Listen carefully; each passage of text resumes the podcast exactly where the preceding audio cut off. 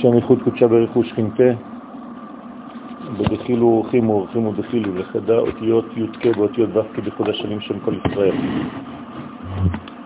אנחנו נעסוק היום בעניינו של הדין שמופיע בראש השנה וננסה לראות מה התוכן ובמה מדובר. ראש השנה הוא יום הדין.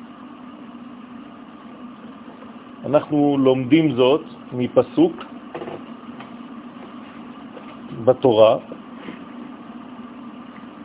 שהרי אי אפשר להמציא שום חג או שום הלכה, שום עניין בכלל, מבלי שיהיה לו מקור בתורה.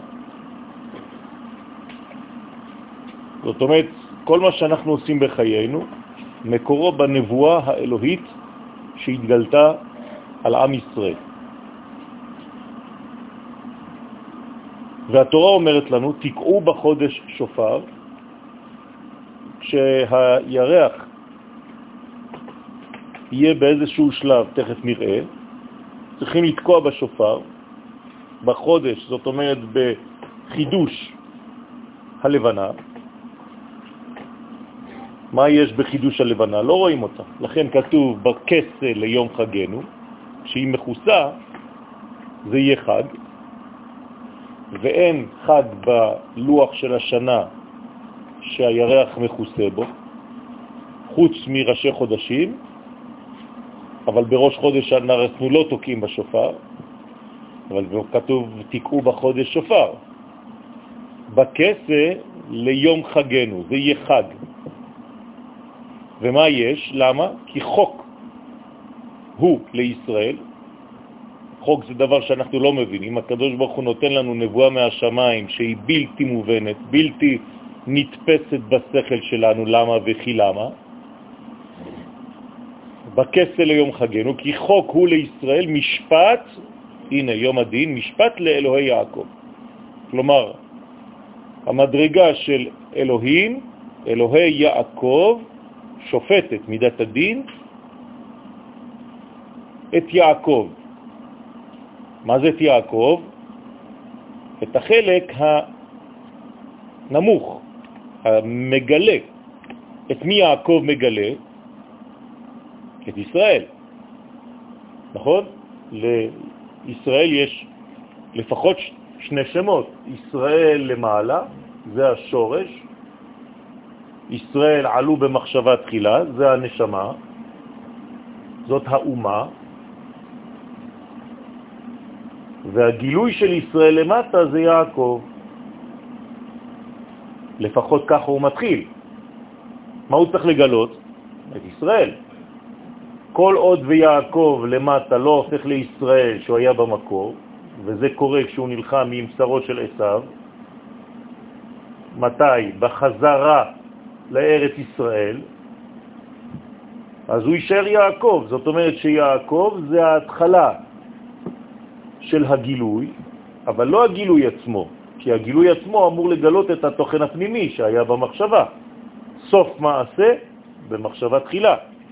בינתיים זה יעקב, אז יש משפט.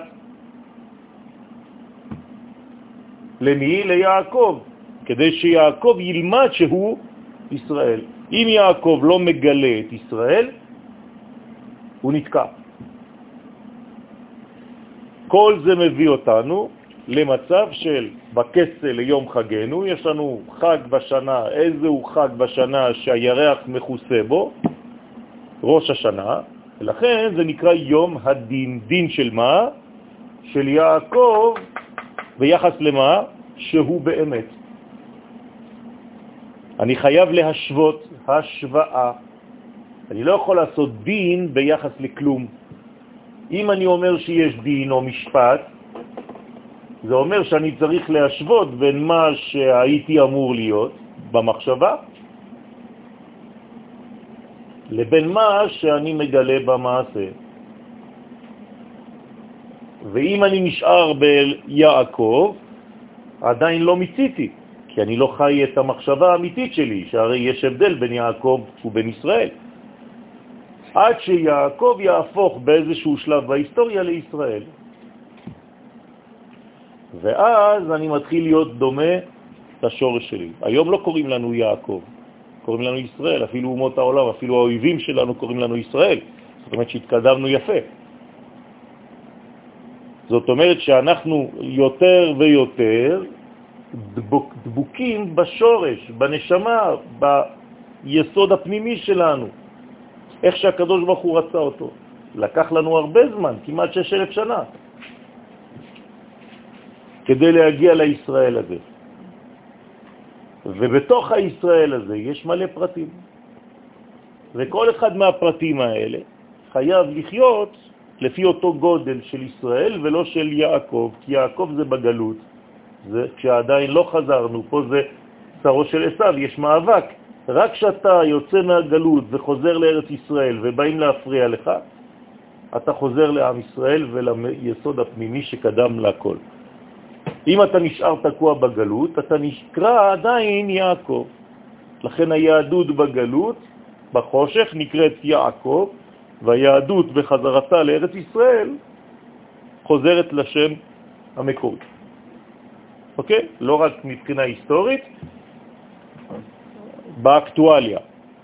אתה לא יכול להיות ישראל אם אתה מחוץ לארצך, אתה לא חי את המדרגה הפנימית של ישראל. ומי כעמך ישראל, עמך, עם וישראל, גוי אחד בארץ. רק בארץ הם ישראל. לכן ראש השנה הוא יום הדין. אז מה דנים בראש השנה? אם אתה קרוב יותר למה? ליעקב או לישראל? זה הדין. ברוך אתה אדוני אלוהינו מלך העולם שהכל נהיה לדברו. אמן.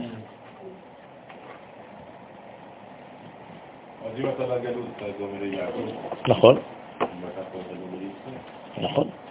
אבל גם בתוך ישראל בפרטים הקטנים שלנו בחיים, האם אני חי במנטליות יעקבית או במנטליות ישראלית. גם זה צריך בירור.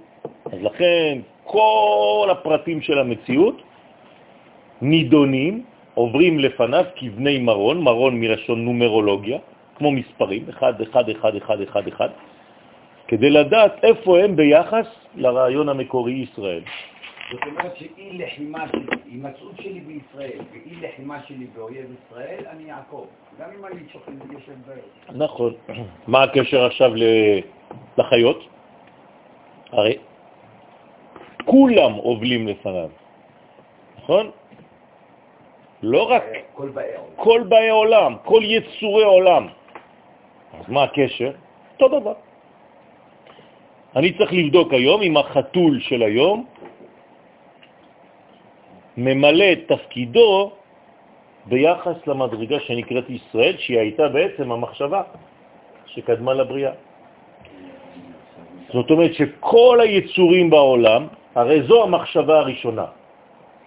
אין מחשבה אחרת. ישראל קדמו, עלו במחשבה תחילה. כל מה שנמצא בעולם, לא חשוב מה עכשיו, צומח, חי, מדבר, בעלי חיים, הכל. הכל בשורש הזה. כמה שזה רחוק מזה, הדין בעצם יותר חזק, כי אתה רחוק מהשורש הפנימי. ולכן אני צריך עכשיו לרומם את כל המציאות עד למדרגה שנקראת ישראל. כלומר, לגלות את היושר שבתוך העיגולים של העולם הזה. כל העולם הזה זה עיגול אחד גדול, וכל עוד לא גיליתי את היושר האלוהי ישראל בתוך העיגולים של הבריאה, אני עדיין לא מתפקד לפי הרצון האלוהי העליון שהיה מחשבה תחילה ישראל. נכון, נכון. מה זה הישראל שבחתול? השורש הפנימי ביותר שלו. מה זה הישראל בתוך עוזי? הנשמה הפנימית ביותר שלך. אם אתה פועל בחוץ בניגוד לאותה נשמה פנימית שקדמה להכל, אני קורא לה שתצא? אתה לא קורא לה, אה. אתה פשוט נותן לה את האפשרות לצאת, אתה מזמין אותה. זה נקרא זימון. אתה פשוט נותן לה לזרום, היא כאן, היא נמצאת, זה לא היסוד. יפה, זה בדיוק כל העבודה שלנו. זה לכן אתה קודם כל צריך להפנים את הרעיון הזה. ברגע שהרעיון הזה ברור בעיניים שלך, בראש שלך, אתה לאט לאט נותן לו להתגלות. ועכשיו אנחנו נראה מה קורה.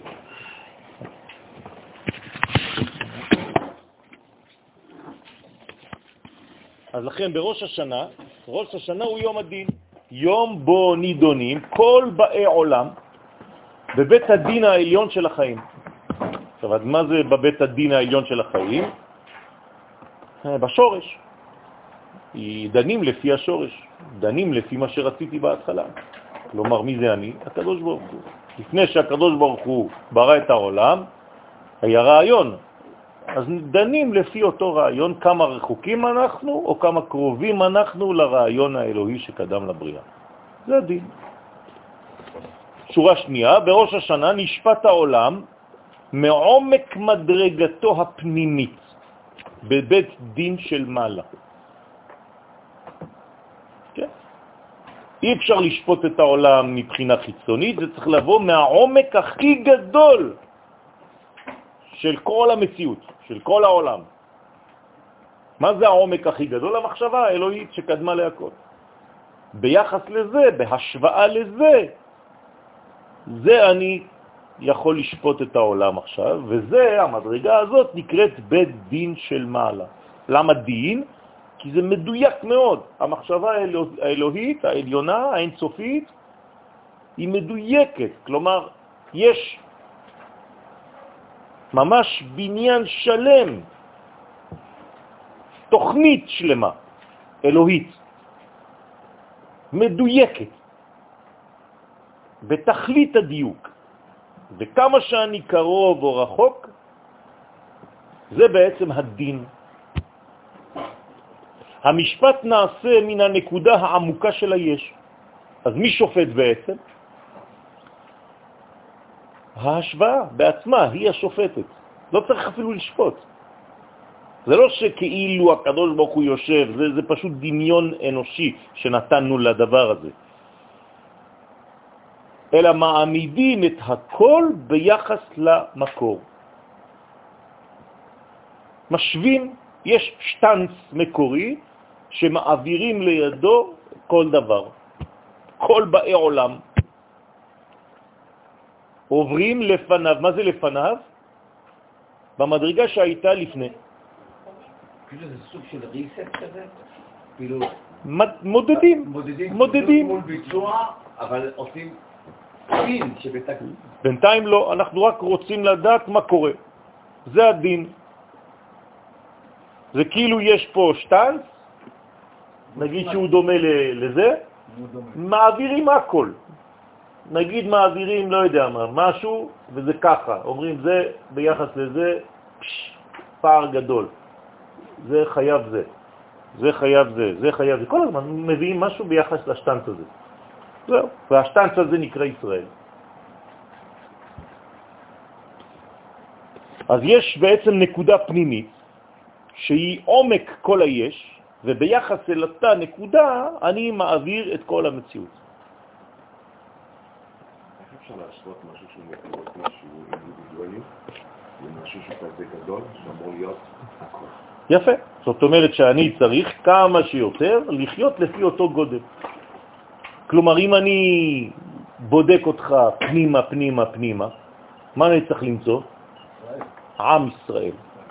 אם אני מוצא עדיין אינדיבידואל, אתה רחוק מהדבר הזה. לכן הדין עוד יותר גדול, כי אתה בדיסטנס. אז ככל שתגיע קרוב יותר לשטנץ הזה, המלאכת, ככה אתה תהיה יותר נאמן למקור. הדין הוא אמור להחזיר אותך? הדין קודם כל, אז לאט לאט, בינתיים אנחנו מעבירים. כן. אם הייתי שופט משהו, זה המקור. לא השקעה, לא, לא היה טוב. כי הייתי אמור לפה מלכתחילה, נכון? איך ירדתי לכאן? זה בגלל חטאים, ההחטאות, שאתה לא חי לפי אותו מודל בסיסי שהטמיעו בך. למה אתה לא נאמן לעצמך? בראו אותך ככה, אבל הבריאה הזאת היא לא אקטיבית. אתה צריך להפעיל אותה, אתה צריך לתפעל אותה. הבריאה הזאת היא מחשבתית, היא נקראת בריאה. מה זה בריאה? פוטנציאל.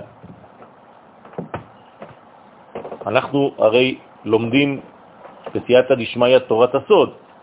יש הבדל בין בריאה לבין יצירה ועשייה. בעולם הבריאה זה פוטנציאל, לכן אין, אין, מה אין שם? יצר, הרע. אין יצרים. לכן היצירה, היצרים מתחילים מעולם היצירה. כלומר, מה אמור לעשות עולם היצירה?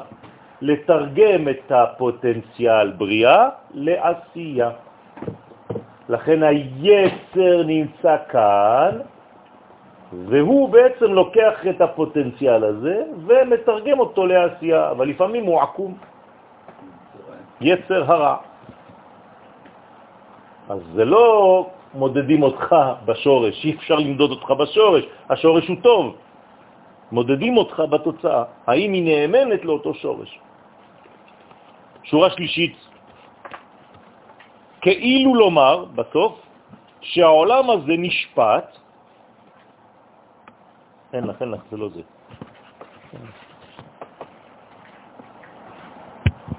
כאילו לומר שהעולם הזה נשפט לפי ערכי העולם הבא. כן, זה נקרא העולם הבא, מפה ומעלה. בריאה, עולם הבא, בינה, שורש. בינה זה לצורך העניין הקטר של כל העולם, נכון? למשל בכוונות אנחנו אומרים שהמלכות עולה לקטר בראש השנה, אבל איזה קטר? בינה. בינה זה הקטר של זעירנפין. אז לפעמים, אל תתבלבלו, קוראים לקטר נשמת וק. מה זה נשמת וק? הנשמה של הוו קצוות של חסד, גבורה, תפארת, נצח, הוד, יסוד ומלכות. הנשמה שלהם זה בינה, אז קוראים לה קטר, כי מבחינת כל זה היא קטר. אז לכן העולם הזה, כן, כל המציאות התחתונה, נשפטת לפי אותו קטר, לפי אותו רצון עליון. הקטר נקרא רצון, המייצג את האידיאלים כפי שהם במקורם. שוב פעם, אני צריך שטאנס כדי לבדוק כמה אני רחוק או קרוב לאותו רעיון מקורי. בראש השנה הפנימיות שופטת את החיצוניות. אני מנסה להביא לכם את זה בכל מיני גוונים, שתבינו. כלומר, בתוכך, מי שופט אותך? הנשמה שלך שופטת את מי? את כל הגילויים, כולל הגוף. בסדר? היא לא יכולה לשפוט את עצמה. עוד פעם, הנשמה היא טובה, היא תאורה בעצם. מה גילית מאותה נשמה? אין מה לשפוט בנשמה. מה אתה שופט בנשמה? אין מה לשפוט, אני שופט מה גיליתי ומה לא גיליתי מאותו פוטנציאל. שוב פעם, נשמה זה פה, בריאה, אין מה לשפוט שם. שופטים כמה גילית מזה. לכן הפנימיות שופטת כמה ממנה נתגלה בחיצוניות. בסדר? דרך ההשוואה ביניהם. המשפט הוא בעצם השוואה. הבנתם? אני מעמיד אחד ליד השני ואני רואה כמה מרחק או כמה קרבה יש ביניהם. זה הדין. העולם החיצוני, החיצוני, נשפט ביחס לערכיו המהותיים כפי שהם ברובד הנשמתי שלו. לפי המודל המקורי הנשמתי העמוק, איך שתקראו לזה, המדרגה העליונה, הכי עליונה שיש, הכי פנימית שיש, זה מה ששופט את הכי חיצוני שיש. הפנימי שופט את החיצוני, האם התרחקת ממני או אתה קרוב אליי. כן. אני רוצה לשאול, אני מנסה לצייר לי בעולם זאת אומרת שיש גם, אני יכול לדמות בנשמה שלי יד. הנשמה שלך זה האלוהות. הנשמה שלך זה האלוהות. אתה אומר שאני בודק את הפנים מול החוץ. את החוץ מול הפנים. החוץ מול הפנים. אז החוץ אני רואה גוף כרגע. נכון, אבל אתה רואה גם רצונות. באמצעותו אני עושה מעשים בעולם. זה לא רק הגוף, הגוף זה החלק הכי חיצוני של החיצוניות. אבל לפני זה אתה רוצה דברים, אתה שואף לדברים. אז תבדוק, בודקים גם מה אתה רוצה בחייך. נפש, לפני הגוף, יש נפש, זה הרצון שלך. האם אתה רץ, האם יש לך רצונות, אותו שורש, לדברים שהם נאמנים למקור, או שאתה רוצה דברים בחייך שהם רחוקים ממה שהמקור שלך אמור לרצות. הנשמה שלך רוצה אור השם. כל מה שמחוץ לנשמה, לא חשוב עכשיו באיזה קומה, האם זה רוצה אותו דבר או לא. בסדר? הנשמה שופטת את הגוף. כי מה זה הנשמה בתוכי? זה הקדוש ברוך הוא בעולם, זה אותו דבר. האדם נקרא עולם קטן, אז אני פועל אותו דבר. תדמיינו לעצמכם שאני כל כולי עולם, ומי שופט את העולם? משפט לאלוהי יעקב, אז הפנימיות שלי נקראת אלוהי יעקב. הנשמה שלי היא אלוהית, חלק אלוה ממעל, ממש. אז הנשמה הפנימית שלי זה כמו קוצ'ה בריחו בתוך הגוף שלי שהוא כמו העולם. ולכן כל תא בגוף שלי נמדד לפי הרצונות של הנשמה, איך שהיא במקור שלה. כן.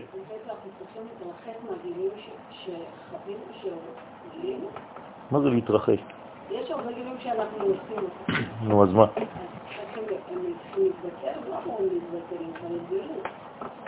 אני לא מבין את השאלה. לא, אנחנו לא אמורים לחזור פנימה, אם לא אנחנו נעלמים מן העולם. אף פעם לא ראינו תינוק שחוזר לתוך הבטן של אמא שלו. אנחנו אמורים לגלות בחוץ את הכי פנימי. אז יש גם גילוי שאתם לא זה מה שאני אומר. על זה את נמדדת. זה יום הדין. אם הגילויים שלך בחוץ לא נאמנים למה שאת באמת בפנים, זה הדין. ככל שאת רחוקה מהנשמה הפנימית הזאת, אז את צריכה ללמוד עכשיו לעשות דברים בשנה הבאה שהם יותר קרובים למי שאת באמת. לא פשוט. רצון השם. תורה. תורה, רצון השם. מה הקדוש ברוך הוא נתן לנו בהר סיני? גילה לנו את רצונו, לא את התורה. תורה זה לא אומר לי כלום. מה, מה יש בתורה? מה, יש פסוקים? לא, רצון השם. רק זה מלובש בפסוקים, בסיפורים. אבל זה מוליך משהו, התורה. מה, הוא, מה היא מוליכה? לא, לא הרבה דברים. דבר אחד, רצון השם. זהו, בכל המצבים בחיים שלי. כלומר, התורה מלמדת אותי, מחנכת אותי, מהו רצון השם בכל מצב ומצב בחיים שלי. אז היא מספרת לי מלא סיפורים, ואז מי שהולך לאיבוד הוא אומר שיש הרבה דברים, אין הרבה דברים. יש תמיד אותו דבר, הרצון של קוצ'ה בריחו, במצב כזה, במצב כזה, במצב כזה, כאילו נותנים לך את כל המצבים שאת יכולה לעבור בחיים. והתורה מגלה מהו רצון השם האמיתי. אני לא מרגישה שזה שכלי, זה הבנה שכלית, יותר במהות, יותר... זה הכל, את לא יכולה להפריד. אני מרגיש שאין לנו באמת תפיסה ברצון השם.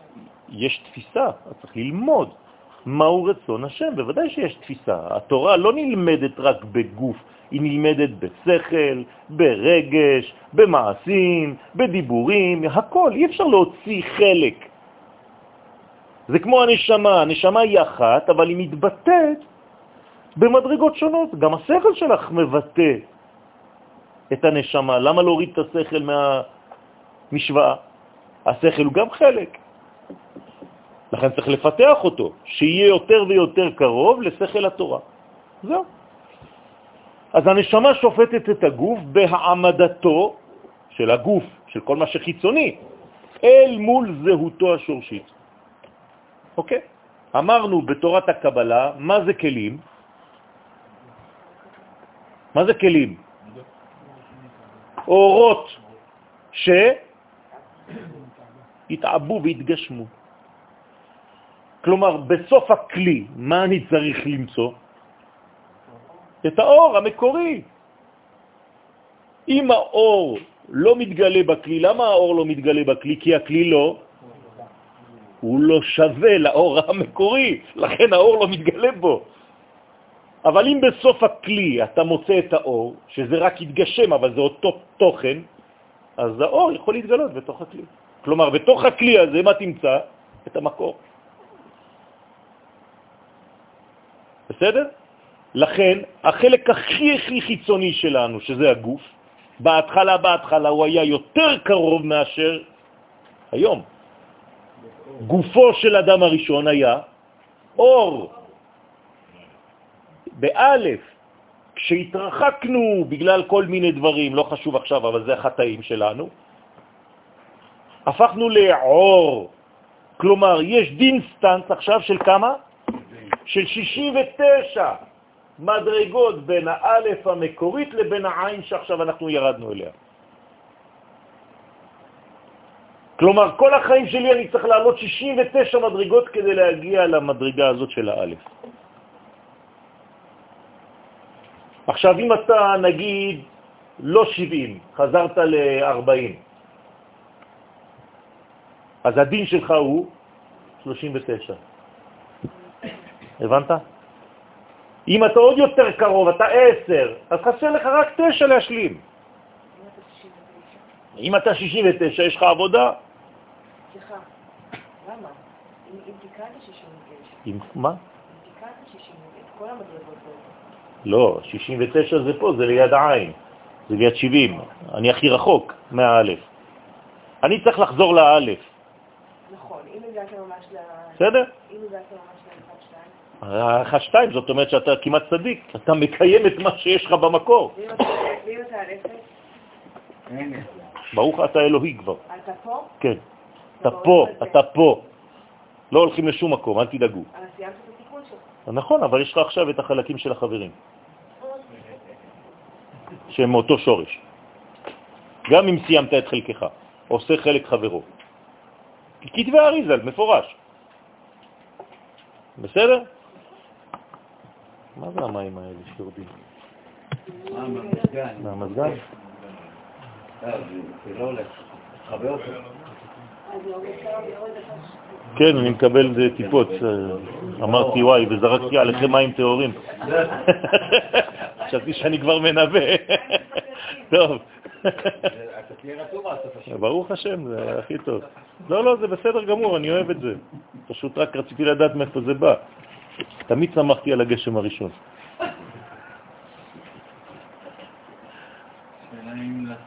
אתה יכול לכתוב שיר אם אתה רוצה. מה? זה כבר... אה. בסדר. טוב, יוצא אפוא כי הדין המתעורר בראש השנה אינו פועל אלא דרך השוואתה של המציאות בפועל ביחס למה שהיא בכוח. זה מובן הדברים האלה? זה פשוט מאוד, כן? אני רק מנסה להסביר לכם מה זה הדין הזה, שלא תיפלו לאיזה מין מלכודת שיש איזה בובה שעומדת ויושבת על כיסא ו... ו, ו... בסדר? אוי ואבוי, כן, אם ניפול ל- ל- ל- לעבודה זרה, לכל מיני דברים כאלה. המרחק, כן, זאת מילת המפתח, בין המגמה הראשונה, הרעיון הראשון, מה שהקדוש ברוך הוא רצה בהתחלה, מה שעלה ברצונו, ובין מה שיצא ממנה, מאותה מחשבה בפועל, הוא הפועל את הדין. כן, אמרתי לכם, רק דבר אחד מתחילת השיעור, רק ניסחתי את זה בכל מיני צורות, כדי שזה ייכנס טוב, טוב, טוב. אני צריך מדד כדי למדוד. איך אני יודע כמה זה סנטימטרים המטר? יש מטר אחד שבנו אותו, והוא נמצא באיזשהו מקום בעולם, וכל פעם שאני שוכח כמה זה מטר, אני מוציא את המדד הזה, ואני עוד פעם עושה סרגלים חדשים, לפי אותו מדד של המטר. חז"ל קבעו שאין לומר וידוי בראש השנה. למה? והדבר תמוה. אם דנים אותך, אז להפך, אתה צריך להגיד וידוי. הקדוש ברוך הוא ביום הראשון, אני רוצה לחזור לאן? לשורש. אז למה אני לא אומר וידוי? המקום הכי נכון לומר וידוי זה היה בראש השנה. חכמים באים ואומרים לך, לא. הווידוי מאפשר לכל פרט ופרט לעשות תשובה ולהשתדל להשתוות למישהו בשורש. אז הדבר היה הכי טבעי, לומר וידוי בראש השנה. אתם ראיתם וידוי במחזור שלכם? אין. למה? הווידוי היה מזרז את תהליך תיקונם של כל הפרטים בתוך המכלול הגדול של הבריאה, ולהוציא את כולם יחד זכאים בדין. תדמיינו לעצמכם, כן, הייתי מחליט שאני באמת רוצה להיות שווה לאלף, התרחקתי יותר מדי, אז אני אומר, הייתי בונה וידוי חדש. אנא שם בראש השנה, כן? אתם רוצים שאני אנסח לכם וידוי? אנא השם, לא חטאתי אביתי פשעתי. אתה בראת אותי עם רצון עליון, ואני התרחקתי מרצונך. הייתם מבינים הרבה יותר, נכון? כשאתה אומר חטאתי, אהביתי, פשעתי, אתה לא יודע על מה אתה מדבר, אתה, אתה מדבר, אבל הייתי מנסח את זה במרכאות, אבל זה לא אני, זה חכמים, הם יותר טובים ממני. אבל אני רק רוצה שתבינו, הייתי מנסח, אתה רצית אותי א' ואני עכשיו עין. אנא ממך, אני רוצה, אני מגלה דעתי שאני רוצה לחזור לאלף הזאת. אז אני שואל שאלה פשוטה, אם כן, מדוע אסרו חז"ל לומר וידוי ביום הדין? סימן שאלה. תשובה, אלא שאיסור הווידוי בפה אינו מבטל את הווידוי הפנימי של האדם. תשובה, אתם כן צריכים לעשות וידוי בראש השנה, אבל לא בפה, אלא במחשבה הפנימית. זה בדיוק מה שאמרתי לכם שאתם צריכים לחשוב על זה. כן, בראש השנה אתה צריך להגיד בפנים, בלי להוציא את זה בפה, כי וידוי זה וידוי דברים, אבל לא כתוב שבמחשבה אסור לך, להפך. אפילו הרשש אומר שבזמן תקיעת השופר אתה חייב לעשות את זה. ולחשוב כמה התרחקתי מהשורש, מהרצון שלך, הקדוש ברוך הוא, איפה אני? לכן הווידוי בפה אינו מבטל את הווידוי הפנימי של האדם. אז מה אני צריך לעשות בראש השנה? לחדש את מה? את הרצון שלי. עצם חידוש הרצון הקיים באדם להתוודות על חטאיו, עצם זה שאתה מרגיש את המרחק הזה, שאתה מרגיש את הדיסטנס בין מה שהוא רצה בהתחלה לבין מה שנעשית בסוף, להצטער על טעויותיו ולהשתפר, הוא בבחינת הרהורי תשובה, וזה אתה חייב לעשות בראש השנה. ומדרגה פנימית זו נולדת דווקא מן המתח הקיים בין הרצון להתוודות ובין האיסור לבטא זאת בפה. אז אמנם אתה לא תגיד שום דבר, אבל במחשבה שלך אתה צריך להרגיש את המרחק הזה, ואני עכשיו מחדש את הרצון שלי בפנים, לעשות את רצונך, כרצונך. להגיד? מה? אז למה אסור להגיד? כי ראש השנה זה שורש, זה ראש. אין פה עדיין. ראש השנה זה עדיין מחשבתי, היום הרת עולם, זה רק ההיריון. מתי אתה תגיד את זה בפה? בפסח. פסח. אתם מבינים למה יש מחלוקת בגמרא בין רבי אליעזר ובין רבי יהושע? רבי אליעזר אומר, זה הכל קיים, ניסן ותשרה, זה אותו דבר. רק אחד בראש והשני בפה. אז כל מה שלא אמרת בראש השנה, אבל חשבת, אתה עכשיו צריך לומר את זה בפסח. בעצם, סליחות, מתכוונים לבחינות, זה אפילו ראש השנה. בסדר, הלוואי והיינו מספיק חזקים כדי לעשות את זה. הסליחות מכינות אותנו לזה, מכשירות אותנו לזה.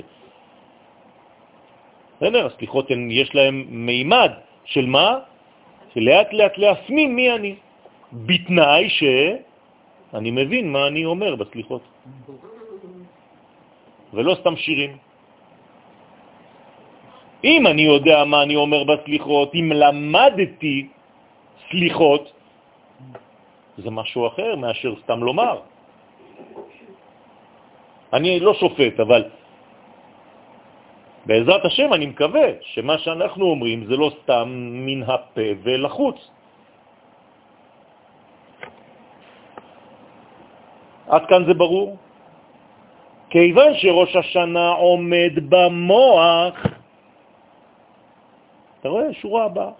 הגרעיני והיסודי של השנה, עוד לפני היציאה מן הכוח אל הפועל, הרי שעניין התשובה גם הוא עומד באותה קומה מחשבתית, ועדיין לא בפה.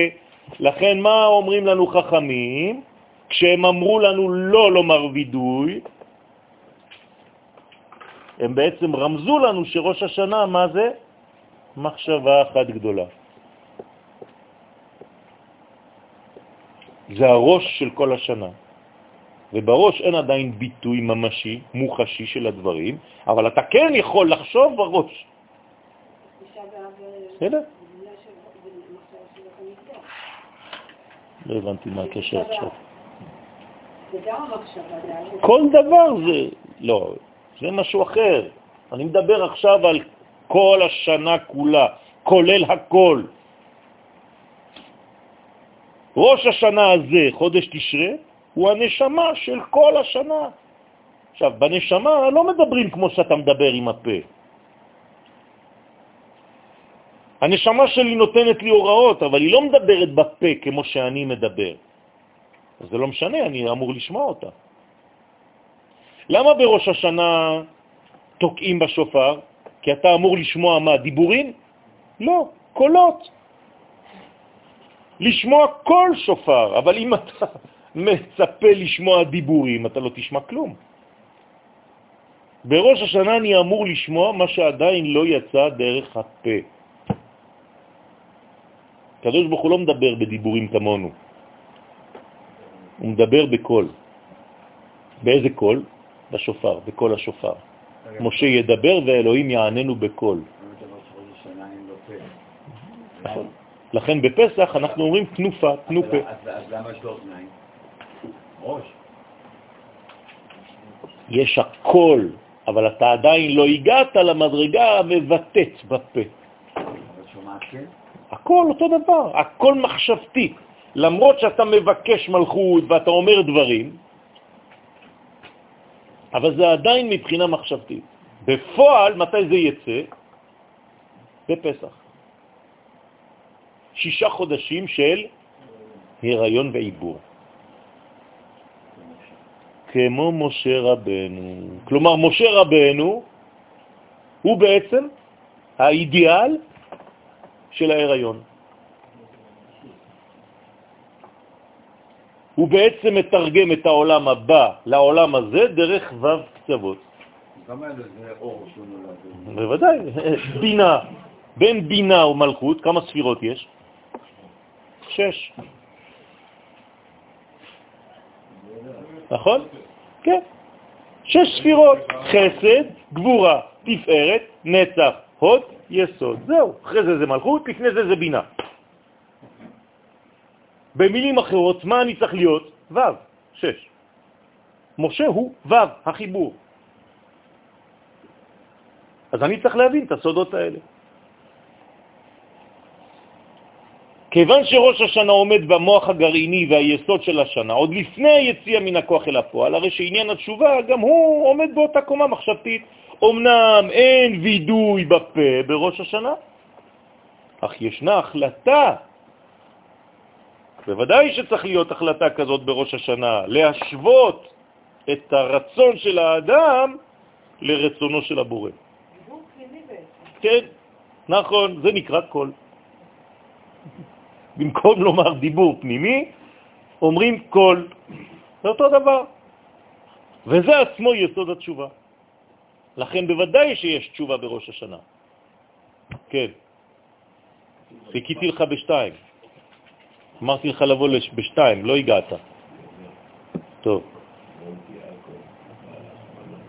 טוב, נו, מה רצית לשאול? נשמת חיים. כן. מה זה אומר? אז זה אומר מבחינתי, שאתה?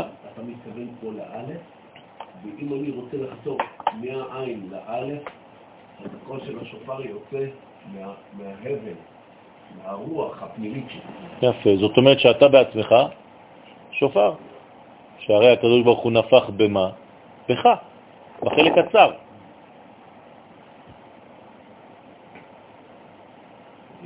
הקדוש ברוך הוא תקע במי?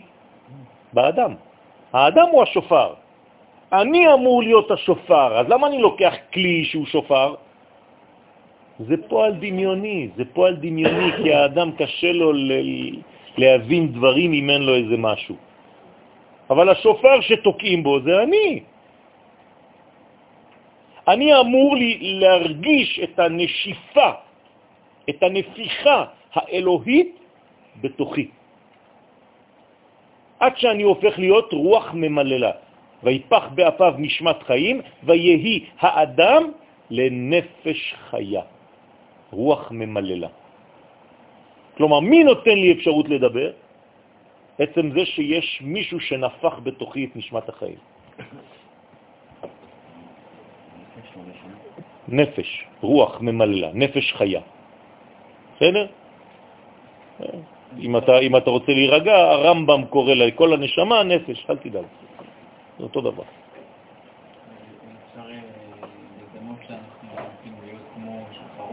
אנחנו לא מנסים להיות, אנחנו השופר הראשון בהיסטוריה.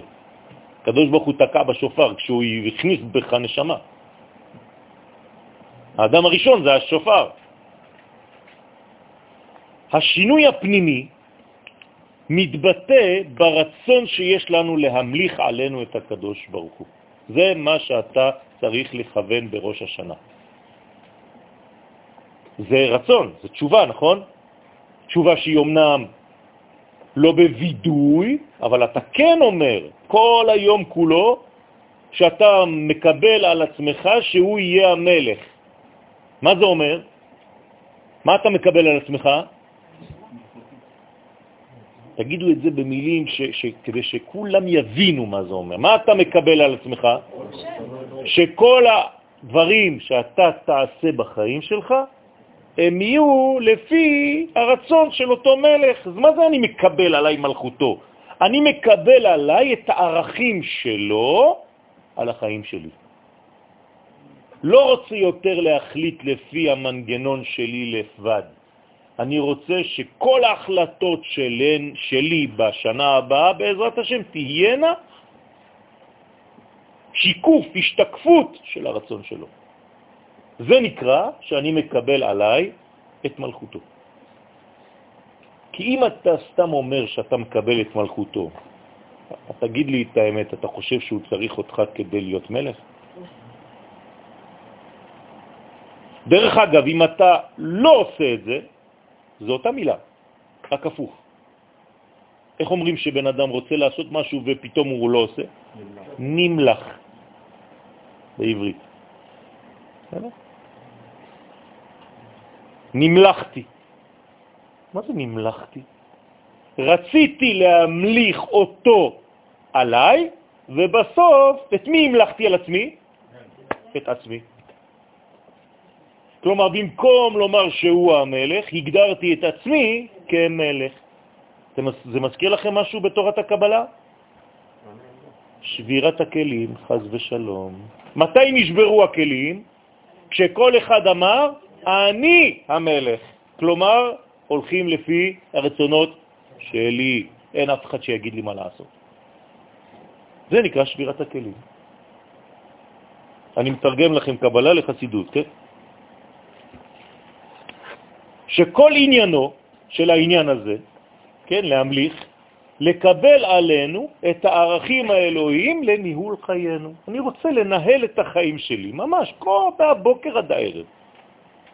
לפי מי? לפי המלך, לפי מה שרוצה המלך.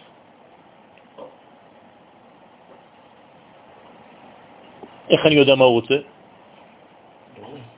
יפה. תורה. כי מה זה תורה? רצונו של המלך. קיבלתי את זה בנבואה, אני יודע בדיוק מה הוא רוצה, כמובן צריך ללמוד. אם אתה לא לומד תורה, אתה לא יודע מה רצונו. אז מי שלא לומד תורה, פחות יודע מהו רצונו של המלך. מי שיותר לומד, יותר מתקרב לרצונו, כי זה, זה ככה זה עובד, זה, אי אפשר להמציא דברים. אפשר להמציא הרבה דברים. אפשר להמציא הרבה דברים. אבל הם לא- הערכ- הערכים האמיתיים של הקדוש ברוך הוא, מתי נדע באמת שזה מה שאני לומד. עכשיו, יש כל כך הרבה שיטות היום, כל כך הרבה קבוצות של אנשים שלומדים, כל אחד עם השיטה שלו. כל אחד הולך לאיבוד, בסופו של דבר זה שבירת הכלים, כי כל אחד בתחום שלו דואג לעצמו ולשיטה שלו בלבד, ואין שום... אני- אני-. כשאני בא לכאן, אז אני, אני מרגיש פנימי שאני באמת לומד משהו שהוא אמיתי. אבל תמיד לי קשה להתחבר ל, ל, ל, לנשמה שנקראת עם ישראל, כשאני רואה את כל מה שקורה מסביבנו, אין לזה. יש רק שבירת הכלים, כל אחד במקום שלו. לא נכון, לא מסכים איתך. אני אגיד לך למה. כשהציפורת שלך מסתכלת על העין, מה היא אומרת? אין לנו בכלל אותו סגנון. אבל שניהם פועלים בשביל אלוה האחד, שנקרא מיכאל לצורך העניין. אתה לא תראה השוואה בין השערה הזאת, בין האוזן שלך. מה הקשר בכלל? לא דומה, לא אותו סגנון, לא אותו צבע, לא אותו חומר, לא כלום. אה, מה? זה בדיוק זה. זאת אומרת שיש מיליון ואחד גוונים של האחד העליון. רק מה, אתה צריך לדעת שאחד משלים את השני וששנינו פועלים על אותו כיוון. אז אני לא מבטל שום שיטה ביהדות. אני רק נלחם על שיטתי, למה? כי אם אני מפסיק להיות בוהן כדי להיות האצבע הקטנה, אז חטאתי לעצמי. אסור לי להפוך מבוהן לאצבע קטנה, ואסור לו להפוך מאצבע קטנה לבוהן. בסדר? אז הוא צריך להיות אצבע קטנה, ואני צריך להיות בוהן, ושנינו משלימים אחד את השני, כי אנחנו עובדים בשביל אותו אחד. אתה רוצה לי עכשיו פילוסופיה יפה? לא, לא, לא, לא, זה, מציאות. לא, זה מציאות. מה שמעניין אותי זה, אני רוצה להיות כמה שיותר קרוב לאחד הזה. אבל האחד הזה לא מתגלה בעולם הזה דרך אחד, הוא מתגלה דרך פרטים. אחת דיבר אלוהים, שתיים זו שמעתי. אתה חייב להיות שניים, אתה לא יכול להיות אחד בעולם הזה. אם היית אחד, היית אלוהים. לכן האלוהות מתגלה דרך כל הגוונים. להפך, זה מה שמשלים. תלמידי חכמים משלימים, כן? עושים שלום. מה זה עושים שלום? שבעצם כל אחד ואחד מגלה את הפן, את הרובד שלו. וכל אחד צריך להילחם, זה נקרא מלחמתה של תורה, על הגוון שהוא מייצג אותו. אז אני יכול להיות מאוד חריף נגד שיטות, לא. אני חריף לגלות את הגוון שאני הכי חי אותו. ואני לא פוסל את האחרים. אני פשוט דואג לשיטה שלי כי אני רוצה להישאר בוהן, כי אסור לי להיות מישהו אחר. כי אם לא זה חז ושלום סרטן. אני חייב להישאר דבוק, עשה לך רב, כיוון שלך. אל תתפשר. אבל אתה יודע שאסור לך לבטל את השני. עצם הקבלה המחודשת לחיות את חיינו בגובה עליון יותר, עצם הרצון לשמוע את כל השם במקום להתקדם לפי עצות הנחש השכלי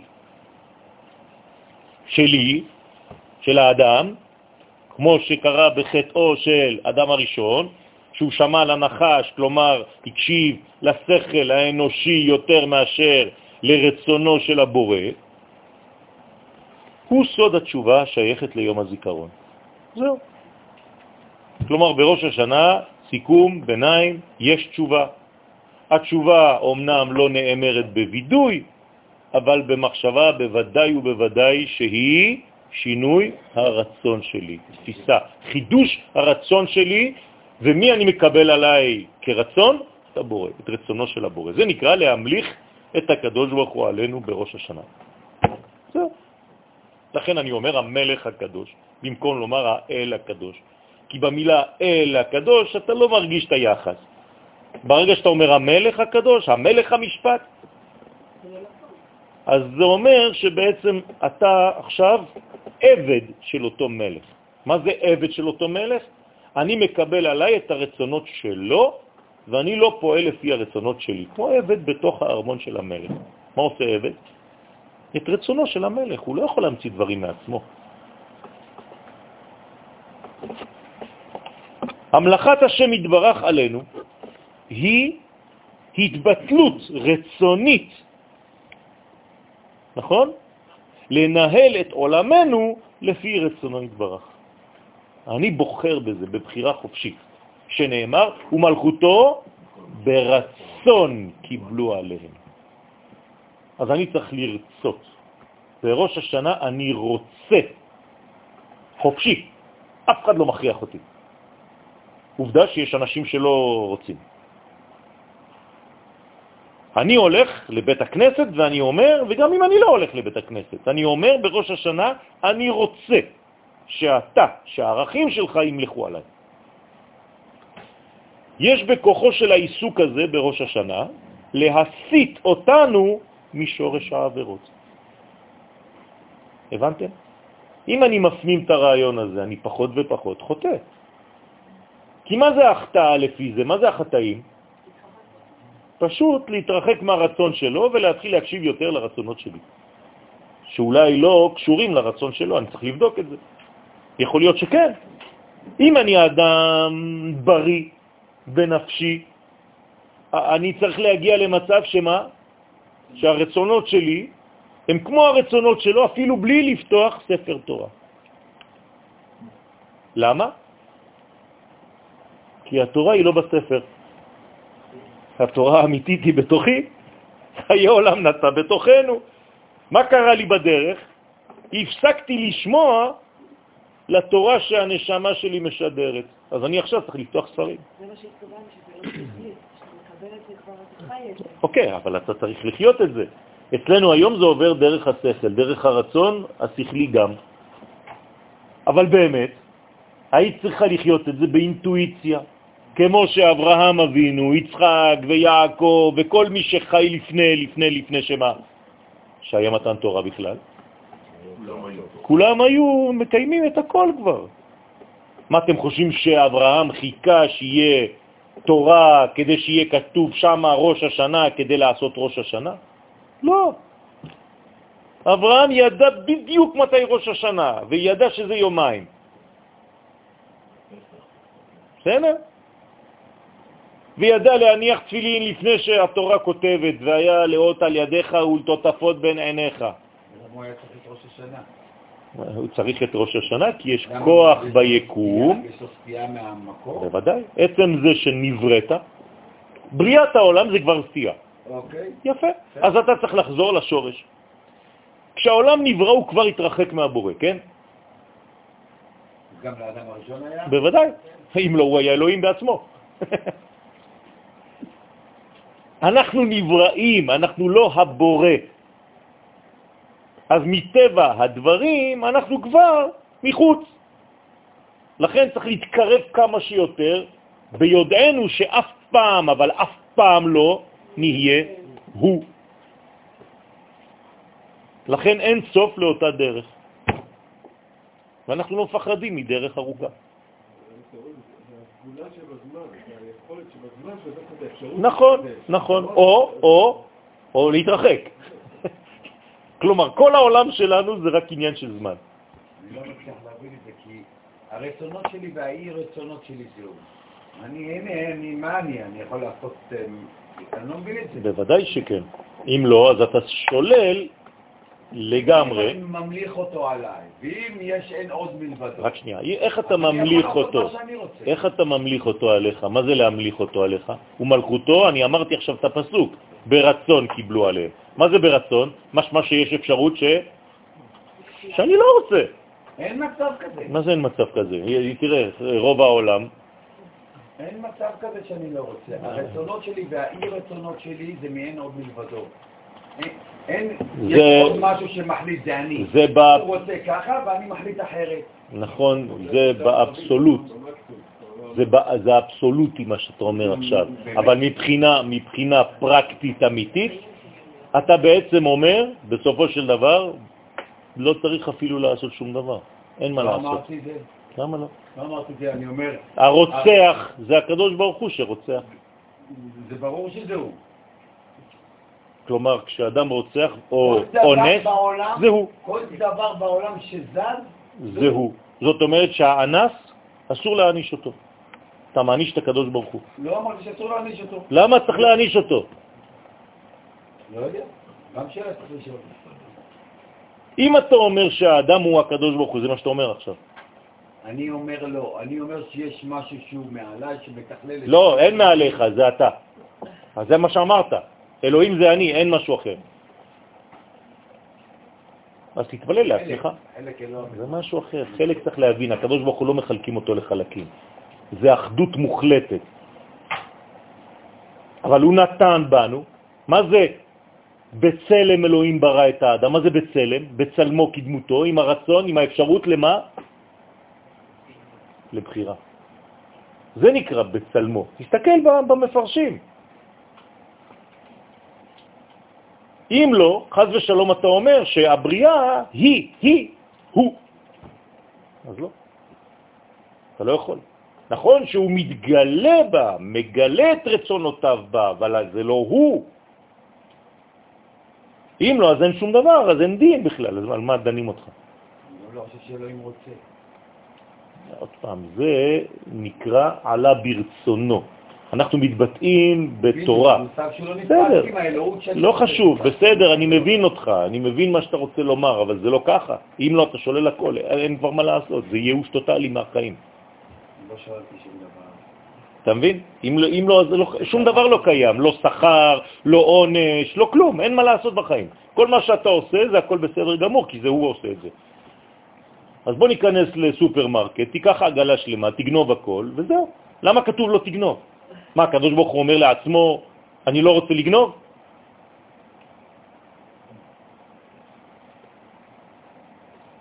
לכן צריך להיזהר מאוד בדברים האלה. מה שיש באבסולוטי, כמו הידיעה והבחירה. הקדוש ברוך הוא יודע, אבל בכל זאת אתה נותן לך את אפשרות לבחור. המלכ... המלאכת השם היא פעולה חיובית. עכשיו, זה מה שאני רוצה להתקדם בו.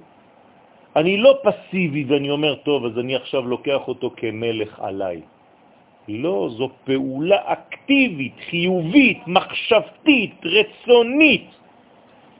אני צריך להיות כל כולי ברצון הזה, להרבות את אור השם בעולמנו. שאלת אותי מקודם איך אני לא מפריע לו. הנה, אתה מזרים אותו דרכך עוד יותר. אתה לא הוא, כן? אם לא, אני אומר, ברוך אתה עוזי. למה אתה אומר, ברוך אתה השם אלוהינו מלך העולם? הרי אתה זה אני. לא. נכון, אותו דבר. השמש וקרניה. אז השמש קורנת דרך הקרניים שלה, אבל הקרן זה לא הוא.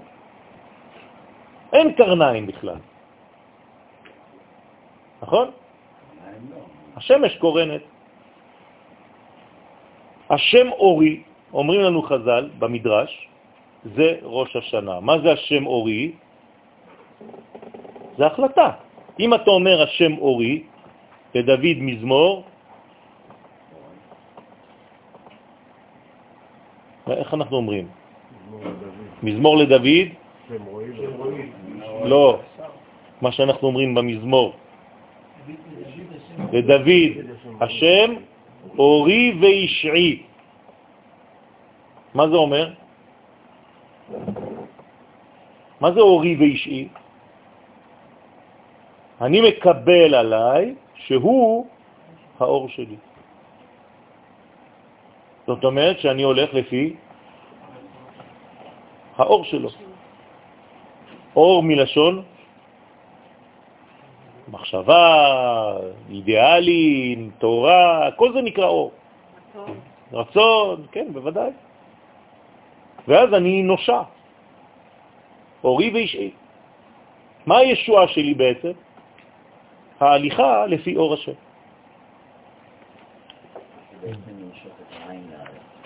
כן, או ליתר דיוק, למשוך את האלף עד לעין. אתה מכניס לעצמך א' בעין. בסדר? ברגע שתכניס א' לעין, אתה תהיה גם בעולם הזה, אבל תלך לפי האלף. זה נקרא עין טובה. כן? אז דרך העיסוק בטוב משחרר אותנו מן השעבודים שלנו לכל דבר זר. זכר ליציאת מצרים. בראש השנה פסקה עבודה מאבותינו במצרים. אתם מבינים עכשיו מה זה אומר?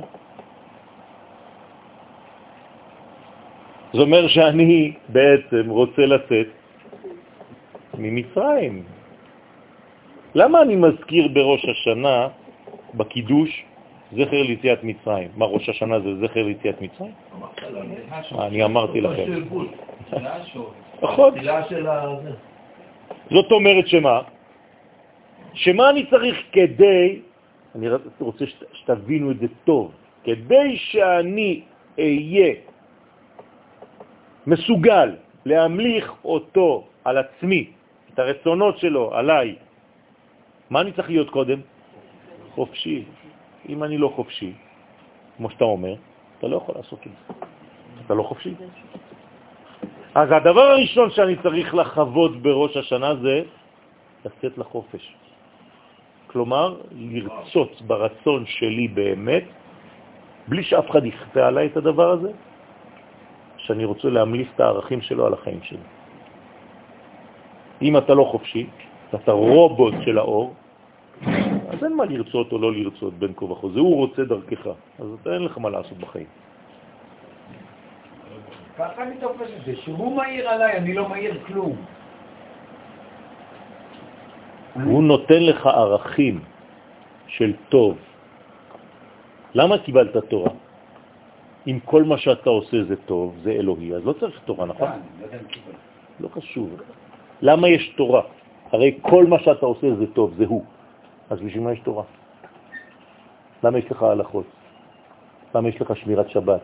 תחלל שבת, תדליק אש בשבת, זה הוא, הקדוש ברוך הוא מדליק אש, זה לא אתה. זה לא חיים, אתה מבין שאתה עכשיו בורח מהאחריות שלך? לא, לא. זו הבריחה הכי גדולה מהאחריות. זה, זה, זה ציור אחר, זה מניפולציה, זה לא מה שאמרתי. אבל זה אותו דבר. יש תורה, אני הולך על פי התורה, אני מנסה להתאים את עצמי. מה אתה מנסה? אתה לא מנסה שום דבר, זה הוא פועל, אתה לא פועל כלום. אני עושה כאילו. אתה עושה כאילו, אין דבר כזה. זה בלוף, אז הכל בלוף אחד גדול. כל העולם הזה זה בלוף אחד גדול.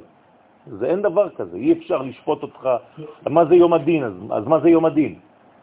הקדוש ברוך הוא דן את עצמו?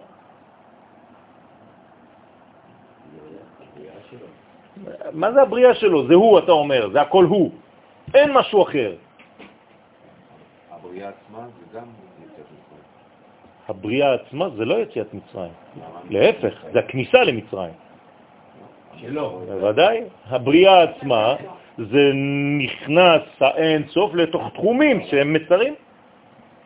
אם כדי שתהיה לי בחירה חופשית, אני צריך להיות חופשי, אז גם ממנו אני צריך להיות חופשי. בוודאי, בוודאי. זה מה שאומר הרב קוק.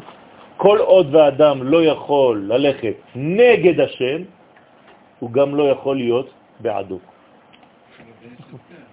זה בדיוק מה שאומר הרב קוק באורות התשובה. היכולת לעמוד נגד רצונו, זה מה שנותן לך את החופש ללכת אחרי זה לרצונו. בוודאי. לכן זה עוד עובדה מהרב קוק עצמו שזה לא בלוף. מה, אין אנשים שלא עושים את רצון השם?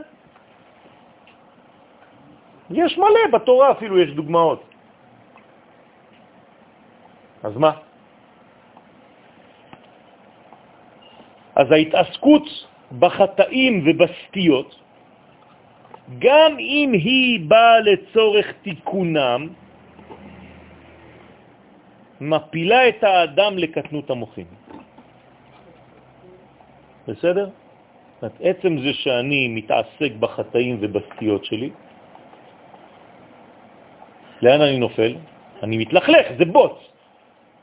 אז אני נופל לתוך המדרגה הזאת מבחינה נפשית.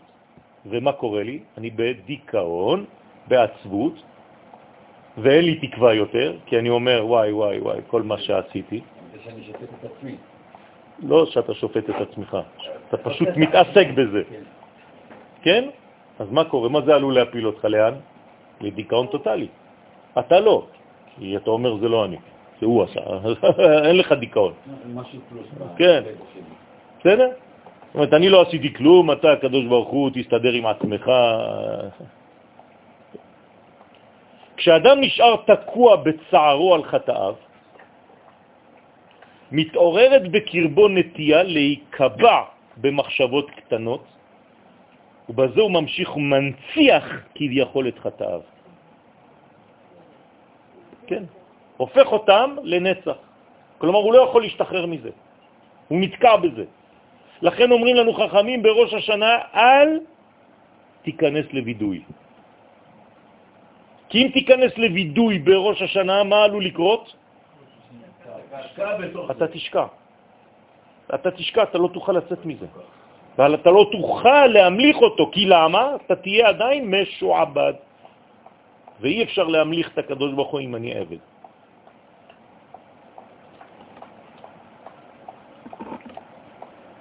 בראש השנה יוצא עם ישראל מגלות לחירות.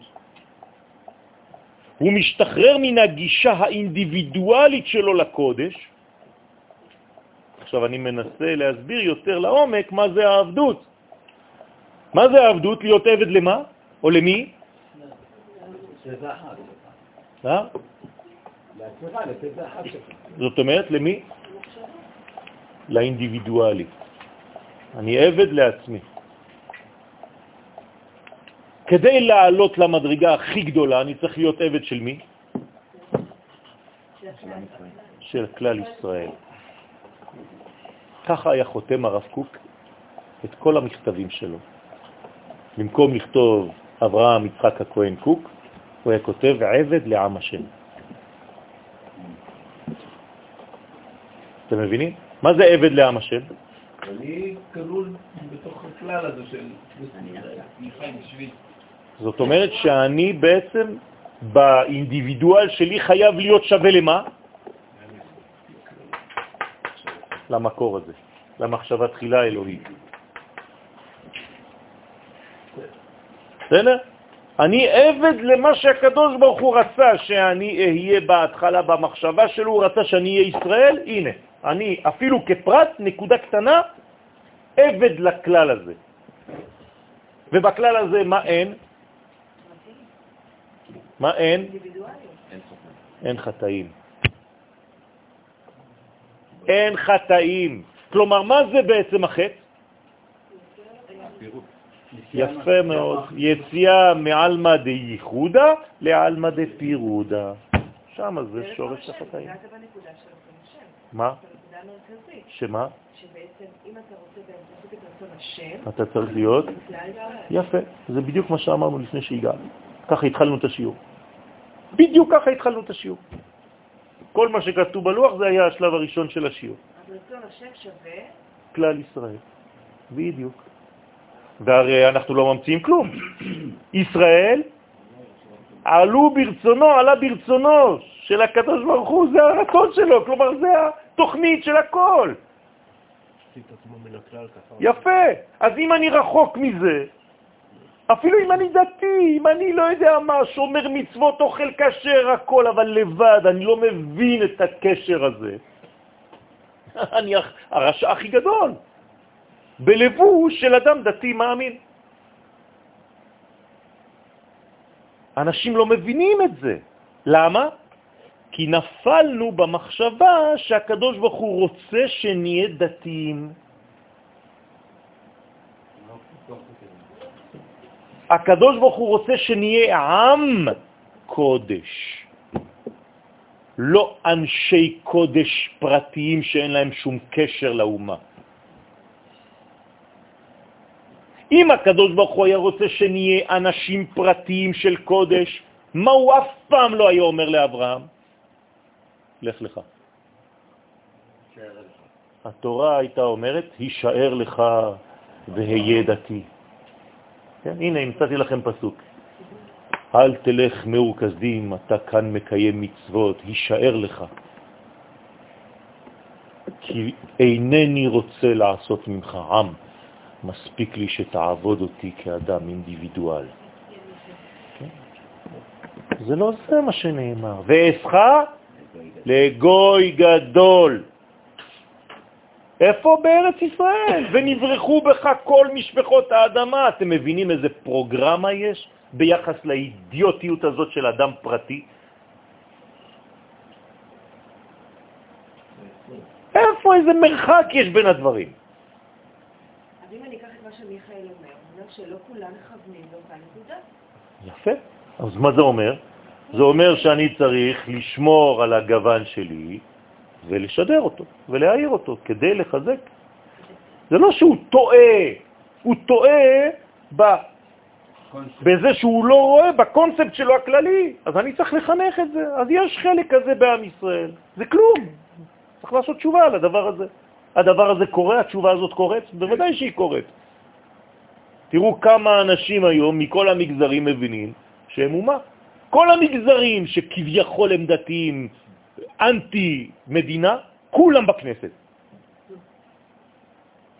בסדר, הם רוצים בינתיים כסף בשביל הפרטיות שלהם.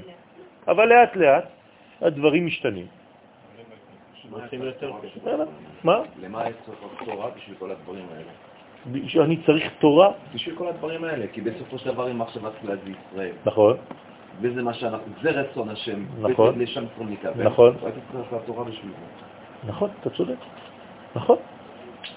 אתה צודק.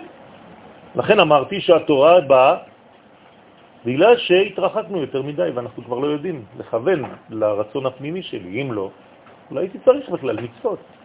הרי מצוות עתידות להתבטל. כן, למה? כי זה לא מה שהקדוש ברוך הוא רוצה בהתחלה. אם אתה עובד את המצוות, למה הם שיתבטלו? אומרים לך בגמרא, מצוות עתידות להתבטל. למה? כי זה לא מה שאני רוצה. אני לא רוצה, אני רוצה שתהיה עם קדוש עם ערכים קדושים שמקיים את רצונותיי בלי כל מה שנתתי לך. זה נתתי לך כי שכחת. אתה חמור נושא ספרים. חבל. היית צריך להיות אינטואיטיבי.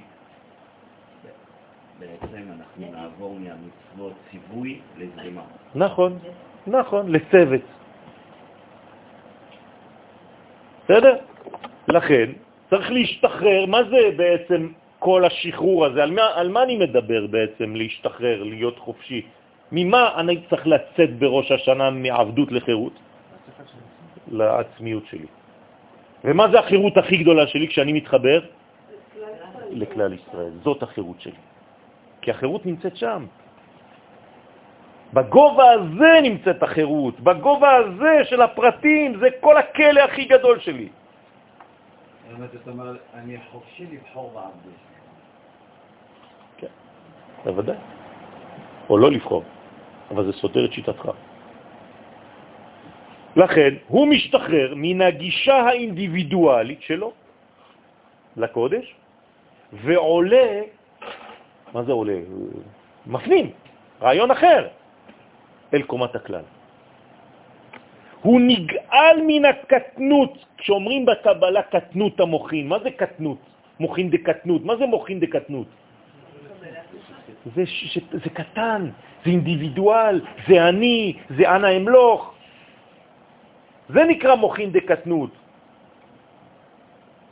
מה אין, מה אין במוחין דקטנות? איזה שם אין?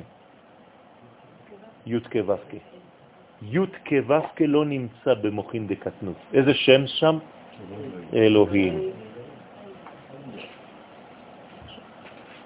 כן? עכשיו, זה לא סתם משחק של סמנטיקה של מילים. מתי שם השם י' כו' כמופיע? רק שיש עם. עם ישראל גילה שם חדש. של מה? י' כ' ו' כ'. בוודאי, בוודאי, בוודאי, בוודאי, בוודאי. זה בדיוק מה שהעניין, זה החידוש. זה החידוש של יציאת מצרים. זה י' כ' ו' כ', זה הופעתו של י' כ' ו' כ' במציאות. יפה מאוד. כשאתה בקטנות, אין עם ישראל. הייתי אומר הפוך. כשאין עם ישראל, אתה בקטנות. אתה יהודי גלותי. איך קוראים לך? יעקב, במראות הלילה. איזה שם כתוב שם ביעקב במראות הלילה? אלוהים.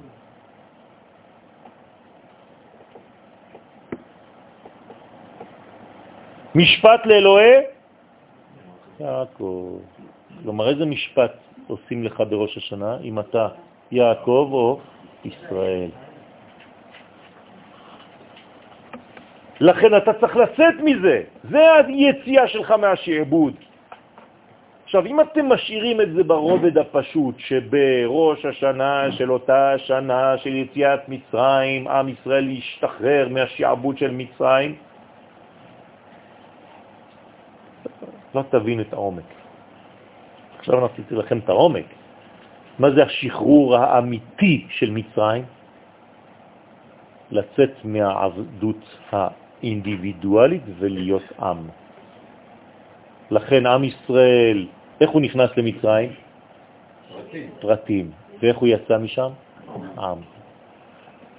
הבנתם מה קרה שם? אבל הדין, הדין הוא של הפרטי, הוא של הכלל. אין דין של כלל, זה כמה פרטי ביחס לכלל הזה, כמה הוא מרחק, כמה אתה חי את הכלל שלך. הכלל אינו נשפט, הכלל הוא קדוש, הכלל הוא קודש. אוקיי, אבל לא, זה לא דין לפי הנשמה של אוריאל, זה דין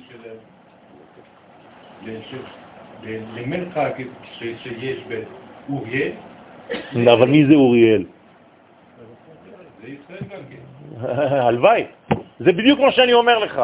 כשאוריאל יהיה ישראל, כשהוא יחיה את מלוא קומתו ישראל, כלומר, כשהוא יבוא לגור פה, כשהוא יתחיל לשמור את כל הדבר הזה בשם כל ישראל, אז באמת שאוריאל יעלה למדרגה של ישראל. ובמעשים שלך, אם אתה הופך להיות אדם שמחשב יותר בזולת, שנותן יותר. לא, לא דיברתי על זה, כי אתה יכול להתחשב בזולת גם בחו"ל, ולהניח תפילין לחבר שלך בחו"ל. אני לא מדבר על זה, לא דיברתי על זה. שוב פעם, אתם מתבלבלים בין כלל ובין ציבור ובין קהילה. לא דיברתי על זה. להתחשב בזולת זה לא קשור לזה בכלל, זה טבעי, זה נורמלי. לאהוב כל אחד ואחד מישראל זה נורמלי, אני לא מדבר, אבל בשביל זה אתה לא צריך להיות בארץ, אתה יכול להיות גם בחו"ל ולאהוב כל יהודי. לא דיברתי על זה בכלל. אני מדבר כאן לחיות בגובה של נשמת האומה הישראלית כשהיא בארצה. כמו שאומר הזוהר הקדוש, גוי אחד בארץ. בחוץ לארץ אינו גוי אחד. רק בארץ ישראל נקרא גוי אחד.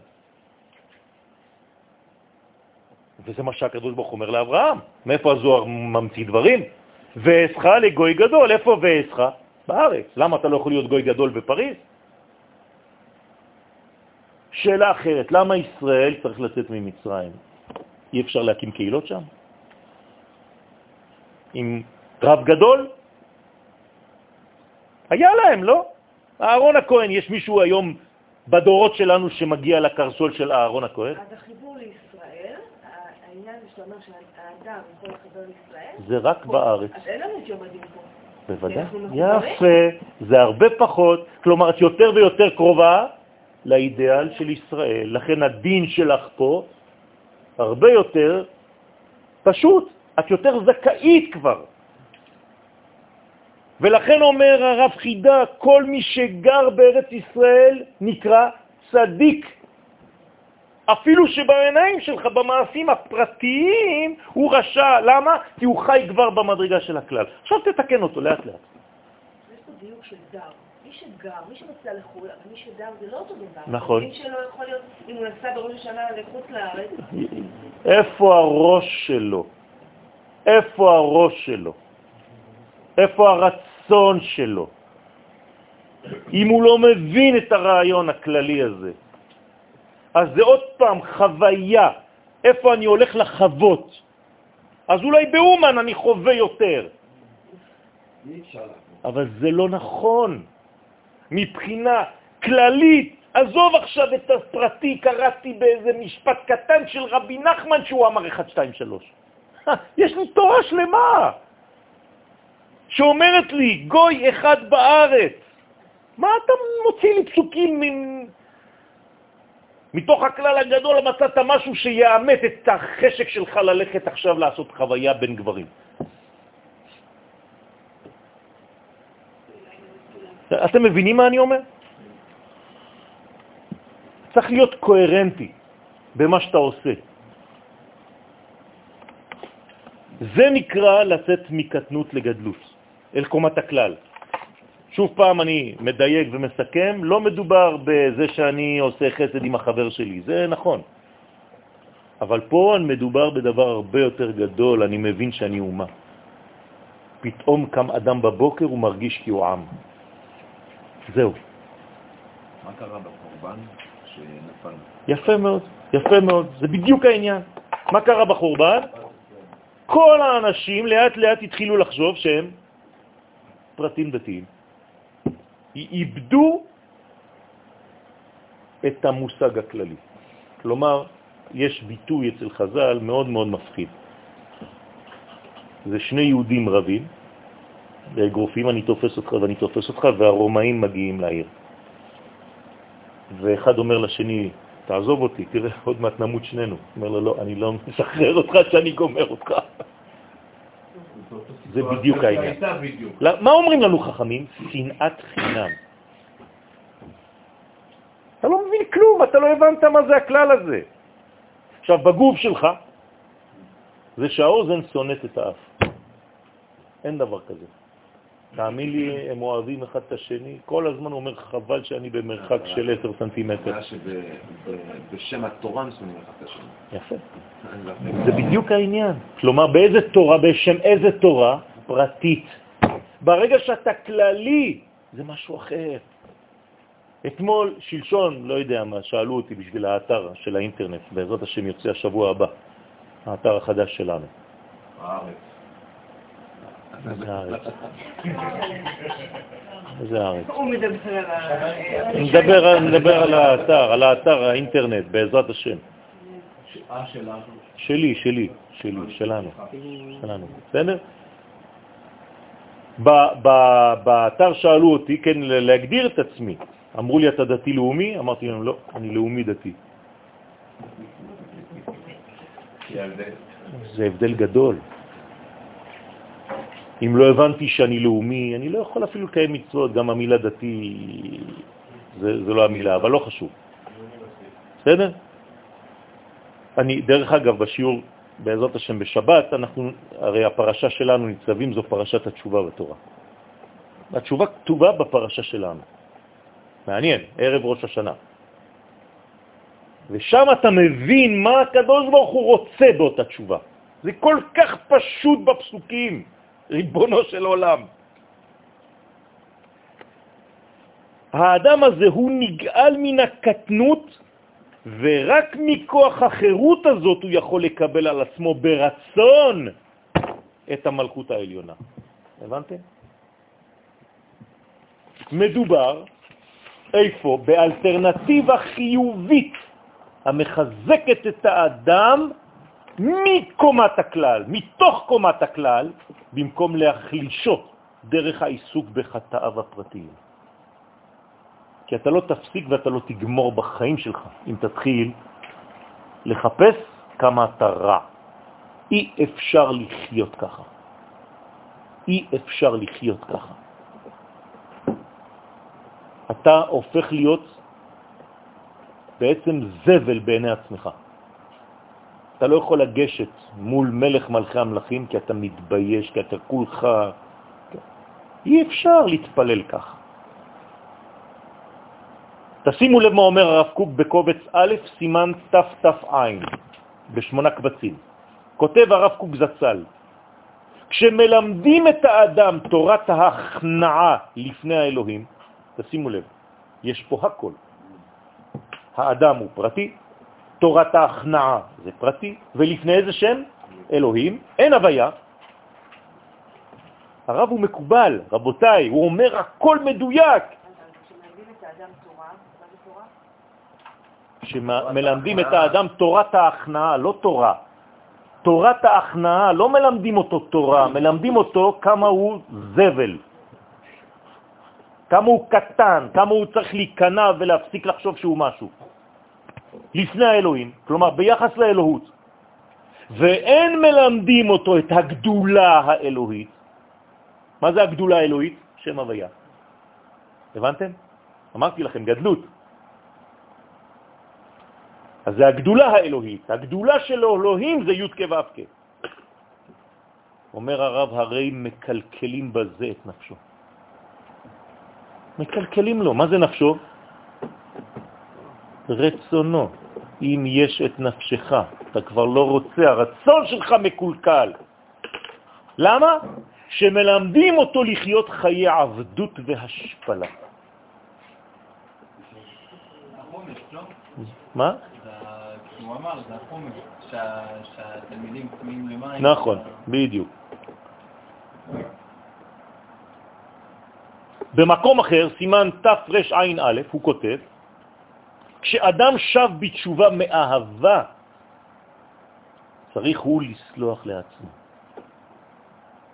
על כל אבונותיו. למה? כי הרי אתה יכול להיות כמו חבר של עצמך, נכון? אם עשית לי משהו רע, מה אני צריך לעשות?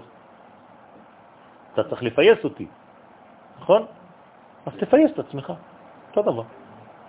תחשוב שאתה מישהו אחר. הבנתם? כל אחד בעצמו צריך לפייס את עצמו, כמו שאני צריך לפייס אותך. אם אדם רב... אדם רב עם מישהו אחר, הוא צריך לפייס אותו? כן. אוקיי. מה אני צריך לעשות לפני ראש השנה? לפייס את עצמי. אבל לא עצמך. זה אותו דבר. אתה רב כל הזמן עם עצמך. זה בדיוק העניין של הכעס על עצמי, למה אני כזה, למה אני לא מצליח, למה אני כל הזמן נופל, למה אני כל הזמן טה-טה-טה-טה-טה-טה-טה. כלומר, על מי אתה מדבר לשון הרע? על עצמך. אתה לא בן ישראל? את לא בת ישראל? כולם נשמרים מלשון הרע. על מי? על החבר שלי. אבל על עצמך, את אומרת לשון הרע? מוציא שם רע? כל היום. אז מה, תגידו, אתם עושים בדיחה? הישראל הכי קרוב אליך, מי זה? אתה בעצמך. אז למה אתה עושה על עצמך לשון הרע כל היום? זה לא לשון הרע? אתם מבינים, רבותיי, איך אפשר להעמיק בכל דבר?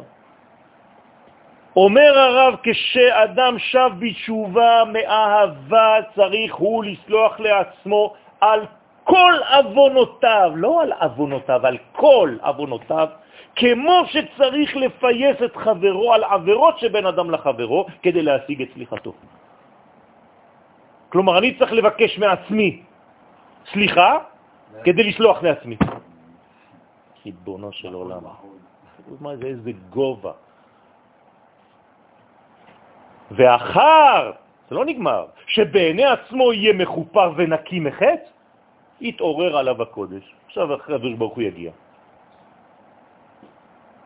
מעניין. כלומר, הקודש לא יכול להגיע אצל אדם ששונא את עצמו וכל הזמן מדבר על עצמו לשון הרע. מי אני ומה אני ואני זה ואני זה ואני זה ואני זה. הקדוש ברוך הוא אף פעם לא יתגלה עליך, הקודש לא יכול להתגלות עליך, כי אתה בעיני עצמך כבר כלום. ונהי בעינינו כחגבים, וקינים היינו בעיניהם. וכל במרכאות דתי פרטי, זה המקצוע הכי גדול שלו. להגיד לכם כמה אתם? אפס. במיוחד בזמן של תשובה. אבל אם אתה רחמן מדי עם עצמך, זה לא תוכל להשתתף. זה תמיד, זה, זה בדיוק מה שאומרים מאותם אנשים. זה בדיוק מה שאומרים אותם אנשים. אל תדאג לזה. אל תדאג לזה. אל תדאג לזה. תאמין לי. שכשאתה מגלה את הדברים הטובים גם בילד שלך, מה הוא יעשה? הוא ימשיך להיות טוב. אבל אם אתה אומר לו בכל ערב שבת בשולחן שזה עכשיו סוגרים חשבונות, כשהוא יהיה בן 18 הוא לא ירצה בכלל לאכול איתך בשבת. הוא יברח מהבית. לא, זה האיזון. זה האיזון. לא, לא, לא, לא. לא נכון. לא נכון. הקדוש ברוך הוא אוהב אותנו, אהבתי אתכם נאום השם. גם כשאנחנו הכי חוטאים, איך הוא קורא לנו? בנים. אין. להפך, האיזון זה כשאתה הולך לקיצוניות. למה? כי כבר אלפיים שנה אתה בקיצוניות השנייה. אז אל תחפש איזון באמצע. אני אומר לך שהאיזון זה שם. כן. בראש. כן, לא אומרים, חושבים, כן. אתה חושב על החטאים ואז אתה. כן. לא, אתה לא חושב על החטאים. אתה חושב כמה אתה רוצה להתקרב. זה לא אותו דבר. אה, בכלל לא. לא! אמרתי שאתה חושב על החטאים, אתה חושב כמה אתה רוצה לעשות את רצונו, לא כמה אתה רחוק, לא כמה אתה שפל, לא כמה אתה קטן.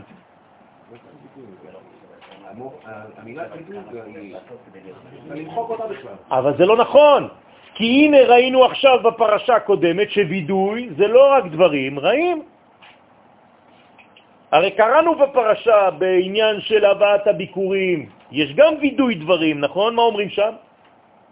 עשיתי את כל מה שאמרת לי, הקדוש ברוך הוא.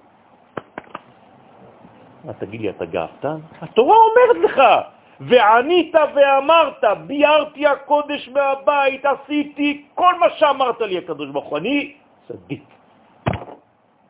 והקדוש ברוך הוא אומר לך לדבר ככה. מה, לא יפה? הנה וידוי. עוד פעם, עובדה שאלפיים שנה דפקו אותנו, שבשבילך וידוי זה רק שלילי. הנה וידוי חיובי. אתם מבינים כמה. שיגעו אותנו, כמה הרסו אותנו? אלפיים שנה של מפגש עם מה שזר לי, עם אומות העולם ועם עם נצרות. מה? צריך לדעת איך אומרים סליחות, כן. בוודאי, צריך להגיד סליחות, אבל צריך לדעת איך אומרים ומה אומרים ומה מכוונים בסליחות. בוודאי. זה לא סתם לבוא ולומר מילים ולשיר. אני מצטערת על המרחב שלי, נכון? אני כן. מצטערת על המרחב שלי, שזה בעצם המעשים שלי, שהם רחוקים מרצון לא. לא. לא. ברגע שאת מצטערת על המרחק שלך, את עכשיו קובעת שאת רחוקה. אני רוצה להתקרב, זהו. אני לא עוסק בזה. זה כמו... לא, לא נכון, לא נכון. האם כשאני עושה תשובה אני רוצה להתרחק מהרע או להתקרב אל הטוב? תגידי לי את עכשיו. סור מרע ועשה לא, נגמר סור מרע, יצאנו מהגלות. זה בדיוק הסוויץ' שלא עשינו כאן כשהגענו לארץ ישראל. אתם עדיין בסור מרע. תפסיקו עם הסור מרע, כי כל פעם שאתה עוסק ברע, אתה עדיין מתלכלך בבוץ שלו. הוא קיים, אבל. הוא לא קיים, את הולכת אל הטוב, את לא מתעניינת בו. הבעל שם טוב, זכותו תגן עלינו, יש גדול ממנו? הוא אומר לנו שבסוף הגלות צריך להוסיף אור ולא להתעסק ברע. תפסיקו להתעסק ברע. תוסיפו טוב בחיים. לא עשיתם את הסוויץ' הזה, אתם רק תסבלו. תוסיפו אור בחיים שלכם, תוסיפו אופטימיות, תפסיקו להתעסק במה אני לא טוב.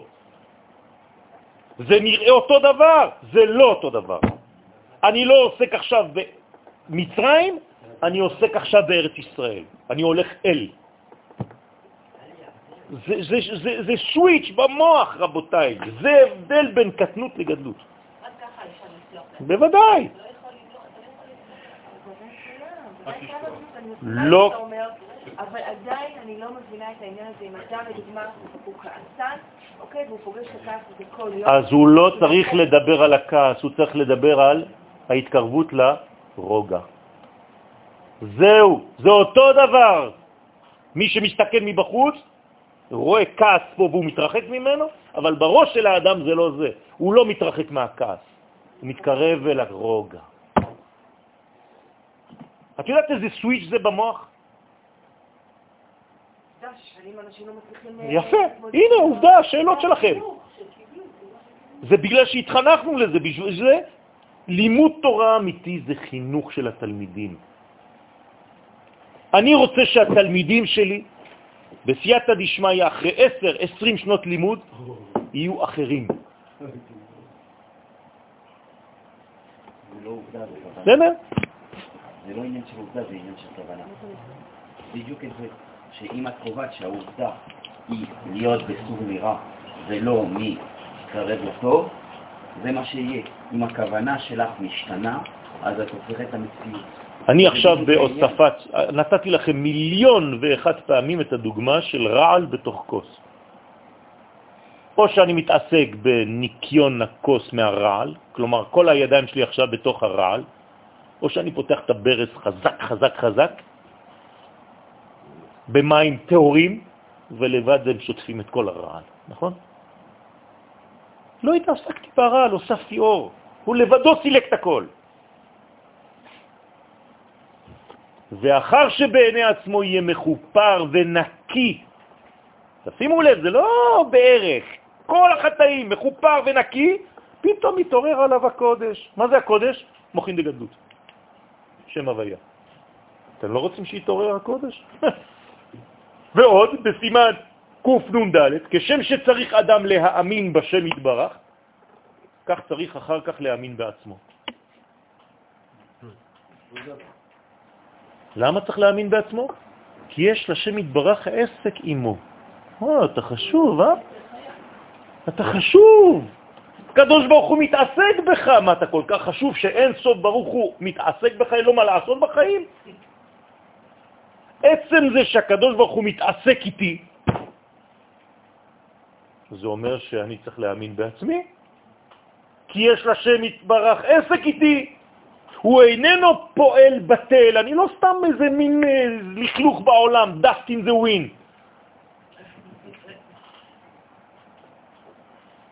שבין לילה היה ובין לילה עבד. כן? כמה אנשים חיים ככה? מה אנחנו סתם איזה... הכל, עוד מעט כבר נעלמים. כן, יפה, יפה. מה? מה? מה? תורת הקבלה, מה? מה חיינו? מה גאולתנו? מה? שם מה? י' כו' בפשט אתה יוצא והולך לבכות כל היום. בסוד אתה צריך להכניס לעצמך את שם מה. אתה יודע מה זה שם מה בקבלה? זה הגאולה. מה חיינו? בוודאי. זה מה שאומר משה רבנו. זה הסוד שלי. אז אני צריך, כדי לגלות את המה הזה, מאיפה זה בא? מהמצח של אדם קדמון. ומה זה השם הזה? זה ישראל. וחקוק על מצחה ישראל. חיה אחת עומדת באמצע הרקיע. אתה מגיע לראש השנה כפרט, ביום הכיפורים כעוד יותר פרט מהפרט, לא נשאר בך כלום? מה אתה עושה? שם את הציצית על הראש שלך שאף אחד לא יראה אותך ואתה גם לא רואה אף אחד? ואתה חושב שאתה ביחס אליו ישירות? לא הבנת כלום, אדוני. אתה יודע למה בבית כנסת ספרדי יושבים בחצי גורן?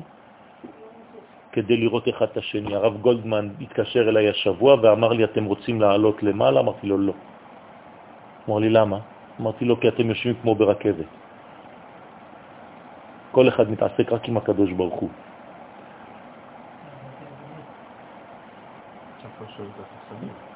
צריך לשנות את הספסלים. נכון, נכון. זה ישנה את? התפיסה של האנשים? לא, לא. בסופו של דבר אמרו שיש יותר נשים אצל האשכנזיות, או במניין הזה לפחות, מאשר למטה, בגלל זה לא, לא עלו. אבל הוא שאל אותי, אמרתי לו, כבוד הרב, אנחנו יושבים, אני רוצה לראות את אח שלי.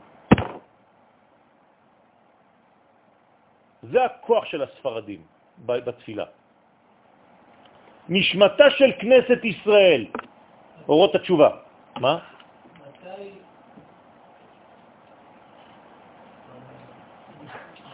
מתי עושים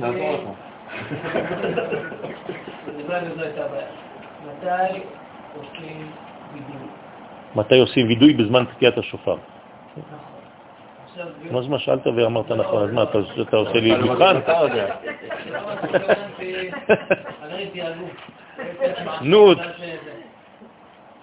הרב אומר צריך להתעסק בחיוב. נכון, בחיובי, לא בחיוב.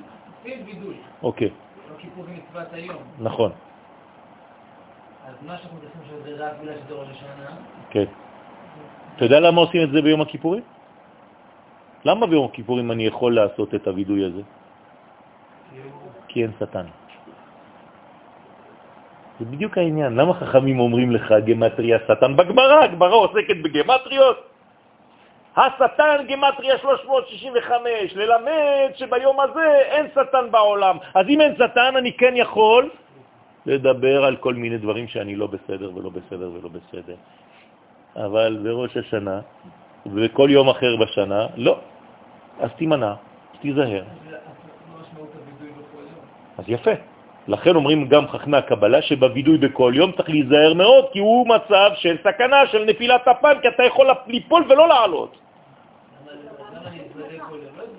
אתה צריך להתוודות. לא נכון, כי אתה צריך לדעת איך עושים את הווידוי הזה. ולכן יש תנועות וכוונות בווידוי של כל יום, שאתה צריך לכוון בו. גם זה הסוד. זה לא רק מילים. אז אם נשב ונלמד סידור, אתה תראה שהכל הולך לכיוון של חיובי. וגם התנועה שלך צריכה להיות חיובית, ולא ליפול ככה. לפי הסוד, כן? לא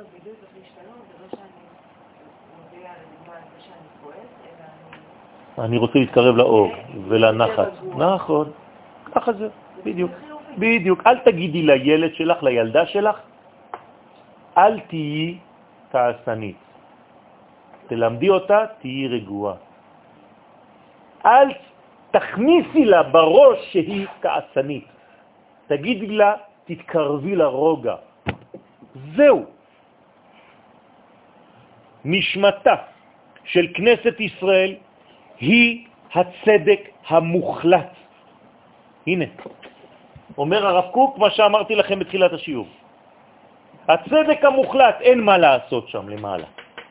בגובה הזה אין מה לעשות. הכל צדק מוחלט כפי שעלה במחשבתו של הקדוש ברוך הוא. שבהתגשמותו, הצדק הזה, כשהוא מתגשם, הוא כולל את כל הטוב המוסרי שבפועל. אם תחיה פה למטה לפי הערך המוחלט של כנסת ישראל, שהיא הצדק המוחלט והכל, אתה תהיה פה בכל המוסר הכי אלוהי שיכול להיות בעולם הזה. רק בגלל שאתה כל הזמן קשור לכנסת ישראל, למוסר, לצדק המוחלט העליון. על כן, כל פגם מוסרי, עכשיו, למה יש פגמים, אומר הרב? שהאיש היחידי, תשימו לב למילים, זה מדויק. מתי אתה פוגם? כשאתה יחיד. כשיצאת אפילו לרגע אחד מהמחשבה הכללית הזאת, האיש היחידי מישראל עושה, הרב, פה אתם מבינים כמה דיוק זאת יש אומרת, פה? בכלליות אני כן יכול לעשות? אתה לא עושה, אין. אין. אין רע, לא קיים בנשמה הכללית, אי אפשר.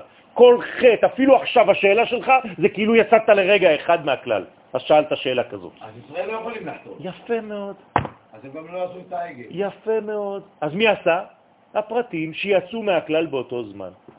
ונפרדו, נשו מהשורש הכללי הזה של הנשמה. אה, וכפרטים. יפה. האיש היחידי מישראל עושה, אני עוד, עוד פעם חוזר, כל פגם מוסרי שמי יכול לעשות? רק האיש היחידי מישראל עושה, מחליש הוא בזה את קישורו עם נשמת האומה כולה. הוא לא מחליש את האומה, הוא מחליש את קישורו. החבל שקושר אותו לעם נחלש, זה הופך להיות חוט תפירה. כרגע. אז אתם מבינים מה זה אומר? תראו כמה דיוק יש פה, כמה יופי יש פה. והתשובה זאת אומרת שכל החזרה בתשובה שלי, זה לחזור לעם ישראל. לא תורה ומצוות, לא כלום, להתחבר. לא אמרתי לא תורה ומצוות, אלא תורה ומצוות ביחס לכלל.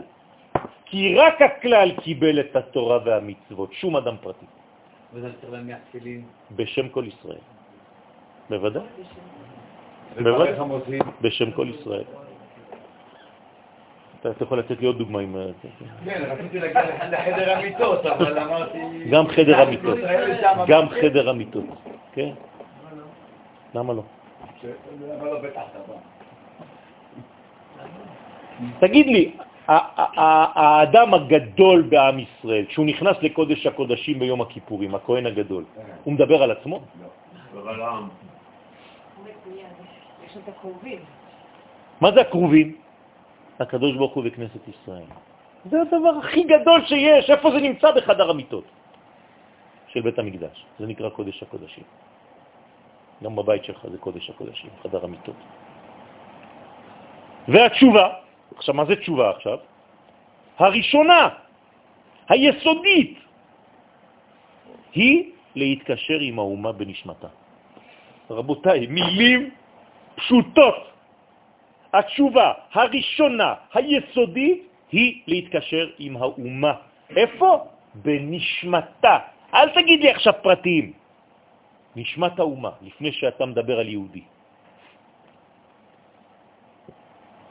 ועימה, הכרח הוא לתקן את הדרכים ואת המעשים כולם לפי אותו התוכן המהותי שבנשמת האומה. במילים אחרות, כשאני מתקשר לאומה הישראלית, אני צריך להבין שכל הדרכים שאני עושה בחיים שלי זה רק ביחס לתוכן המהותי שקיים בקומה הזאת העליונה. עוד פעם, את חוזרת לאותה טעות עכשיו. את חוזרת לאותה טעות. את חוזרת לאותה טעות. תתקדם לטוב, תפסיקו לטפל בדרך שכבר נעשתה. לא אמרתי שום דבר בזה. אמרתי שמתי שיצאנו מהמדרגה, חוזרים למדרגה של הקישור. זהו, לא התעסקנו בדרך שכבר נעשתה. אם אני מתעסק בדרך שכבר נעשתה, דיכאון. למה היא לא חשובה? היא הכי חשובה, אבל הדרך לא כבריחה מהרע, אלא כהליכה אל המדרגה שממנה ברחתי. זהו, זה התיקון. אני לא עוסק בדרך הרעה, אני עוסק בדרך הטובה.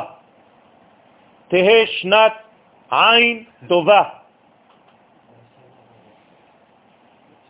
בסדר? אתם מבינים את, את היסוד הכללי של ראש השנה? אם אתם נכנסים עם, עם זה לראש השנה, זה בומבה. זה, זה, זה סוכריה. כל ראש השנה הופך להיות הפוך. הכל ממה שחשבתם עד עכשיו. למה כתוב שביום הדין אמורים להיות לבושים שחורים ולבכות כל היום? זה יום הדין. למה אנחנו לובשים לבנים? למה אנחנו אוכלים ושותים וכל מיני דברים מאוד מאוד שומניים ושתייה וכיף ו- וסימנים על השולחן? מה? מה? ואנחנו בטוחים שנצא זכאים בדין. מה? תגיד לי איזה רב אומר לך את זה. אז מה זה משנה? זה כל השנה. ראש השנה זה, המטריקס. מה? נו. מה זה לא תופס ביום הכיפורים? ביום כיפור יש עניין של העוונות הפרטיים.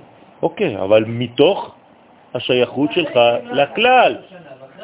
מתוך השייכות שלך לכלל, למה כתוב לדוד השם אורי וישעי? אורי זה ראש השנה, ואם קיבלת את האור בראש השנה, מה יהיה לך ביום הכיפורים? ישועה. זהו. זהו. כי כשתחזור לעניינים הפרטיים שלך ביום הכיפורים, על מה תחשוב? על הכלל. כי עכשיו יומיים שלמים היית בתוך הכלל הזה. ואתה מבין שכל הרע שקרה לך בחיים זה רק בגלל שכל הזמן נפלת מאותו קומה, מאותה קומה.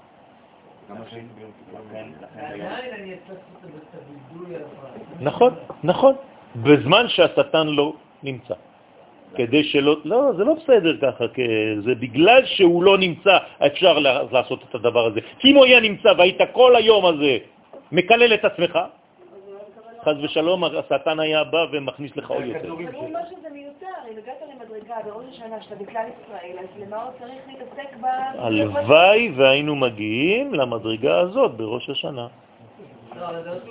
הלוואי. נכון, נכון. מה זה הכיפור? מה זה יום הכיפורים? מה זה יום הכיפורים?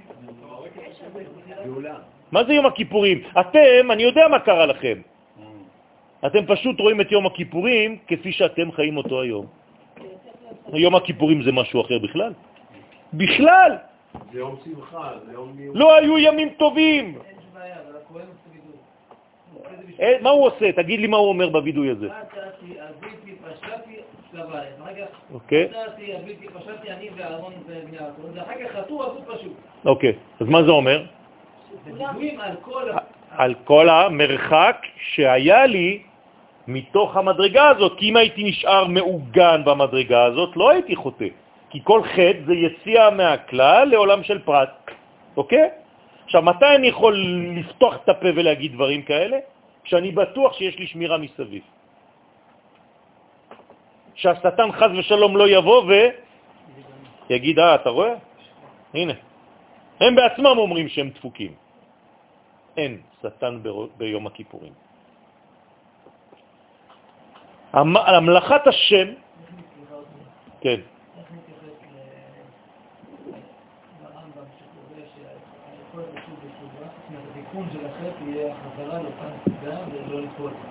יפה, הנה, אותה נקודה. ולא לצאת מאותה נקודה. כלומר, אם אתה נמצא בישראל ואתה עובר ליד קובה של זונות, אתה לא תיפול, כי אתה קשור פה. אם אתה עובר ליד קובה של זונות, כי זו הדוגמה שהרמב"ם נותן שם, ואתה בפרט שלך, ואף אחד לא רואה אותך, ואתה מחוץ למערכת, אז תלבש שחורים ותתחפש למישהו אחר ותלך לעשות את הג'וק שיש לך עכשיו, שמגרד לך כל כך. אבל איפה אתה לא עכשיו? פה. אם אתה פה, כל רגע, כל שנייה, אתה לא יכול ליפול. אתם יודעים מה אתם צריכים לעשות? תכתבו בסידור שלכם בראש השנה בגדול ותדביקו את זה לסידור, כלל ישראל. לא צוחק, תדפיסו את זה במחשב, כלל ישראל, תשים את זה כל 4, 5, 10 דפים, 20 דפים, שלפחות תדע שאתה עכשיו בכללות הזאת, שלא תיפול לדיכאון. זה בעצם העניין שכאילו, כמו שדיברנו בראש שנה, אנחנו עושים את השעות הצורות, ואז בגלל שעשינו את זה, כן. הכהן גדול יכול כפרטי שמסמל את הכלל, נכון. לעשות את העבודה נכון. בקודש. הוא לא פרטי, הוא לא פרטי שמסמל את הכלל, הוא כלל. הוא לא איש פרטי, שנאמר, ולא יהיה איש עמו. אין אדם פרטי כשנכנס לבית הקודש הקודשים, רק כלל נכנס. בדמותו של הכהן, אבל אל תגיד לו פרט, כן, הוא לא בדמותו, פרט. אבל עדיין בדמותו. כן, אבל הוא כלל. כן. הוא איש כללי. אם התבלבלת וחשבת שזה בן אדם, לא. אתה כבר בטעות. ואם הוא בעצמו חושב שהוא פרטי, גם הוא מת. המלאכת השם מרחיבה את דעתנו. מה זה להרחיב את הדעת? קבלת מוחין בגדלות, חוכמה ובינה. עצם העובדה שאנו פונים אל הצד הכללי של האומה הישראלית ועולים מן המימד המצומצם של תיקון הנפש הפרטית, מעניק לנו מוחין בגדלות. כן, אז אתה יכול לשיר כל החיים שלך מוחין בגדלות, מוחין בקטנות, אם אתה לא מבין מה זה אומר, זה כלל. זה כלל, מוחין דגדלות זה כלל ישראל, מוחין דקטנות זה אנשים פרטיים. האמת היא שכל החטאים, כל החטאים, אינם נובעים אלא מדבר אחד בלבד, התרחקותנו מן המימד הכללי המשפטי הגדול של עם ישראל. בראש השנה מתרוממים אנו אל קומת הכלל הפנימית והשורשית. שם גנוז שורש האמונה, האהבה, הביטחון, השמחה, האושר, אני יכול להמשיך, כן. שרה, את איתנו? תודה. יום הזיכרון כשמו כן הוא. יום שבא להזכיר, לרענן ולחדש את קשר האהבה הקיים בין קודשא בריחו ובין כנסת ישראל, בת זוגו, ולא עם יואל הפרטי. אם יואל הפרטי קשור לכנסת ישראל, אני בטוח שהקדוש ברוך הוא אוהב אותי. אבל אם יואל הפרטי רחוק מכנסת ישראל, חז ושלום, אין לך דבר יותר גרוע מזה. גם אם אתה מקיים תורה ומצוות, אתה חושב בעיני עצמך שאתה חכם גדול בתורה. לא יעזור לך כלום. ראש השנה מעלה על נס את הזיכרון השייך לנקודת האמת היסודית שעלתה במחשבת הבריאה תחילה. שמה, זה. אני בא כישראל. אני רואה רק דבר אחד בעיניים שלי, כלל ישראל, ואיך אני בתוך הכלל הזה. איך אני עין בתוך הגוף השלם. בראש השנה עלינו לזכור את תפקידנו כציר המחבר בין השמיים ובין הארץ. שכחנו את זה. נהיינו עובדי תורה ומצוות, בלי להבין בכלל מה אנחנו עושים. אתה עובד את המצוות ואתה לא עובד את השם. אתה לא מחובר בכלל לאומה, איך אתה עושה מצוות? בשם מי אתה עושה את המצוות האלה? לכן לא אכפת לך מאחיך שגר בתל אביב. כי אתה אומר, אני מסודר.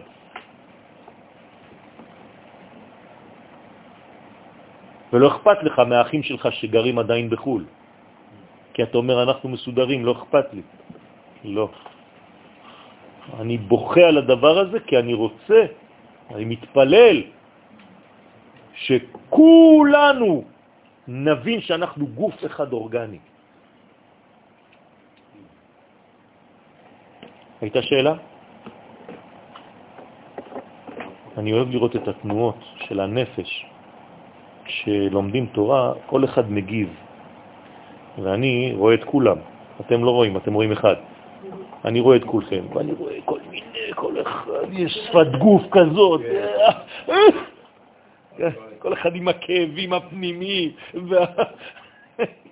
זה פלא לראות את זה. אני צריך לעשות יום אחד לכתוב על זה, כל מה שאני רואה אצל האנשים. ואת ה, את ה, את ה, את המראות ואת ההסתכלויות, כשיהיה זוג ואחד מסתכל עליה והיא מסתכלת עליו, ואתה רואה, עכשיו אנחנו סוגרים חשבון על זה שדיברנו לפני שעתיים, וההוא מסתכל. פלא פלאות. כן, מה רצית להגיד? היום בערוץ 7 על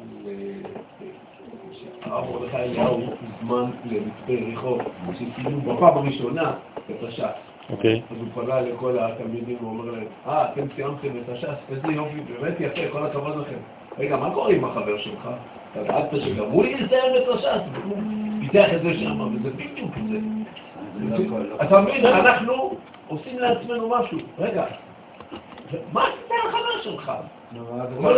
אם אתה סיימת ש"ס והחבר שלך לא סיים ש"ס, זה ברעיון. מה עשית כלום? הוא אומר להם ככה. לא עשית כלום. אה, מדהים. כן. לא זה לכלל. נכון. אלא, כמו שאמרת עכשיו, שהכוונה היא שזה שיושב בתל אביב, שהוא אה, יפנים את הנקודה הזו. שהוא, שהוא ואני שייכים לאותו גוף אורגני גדול שנקרא אבל ישראל, לא בכפייה. באהבה. פשוט לא מאוד. תעשיית חסד איתו.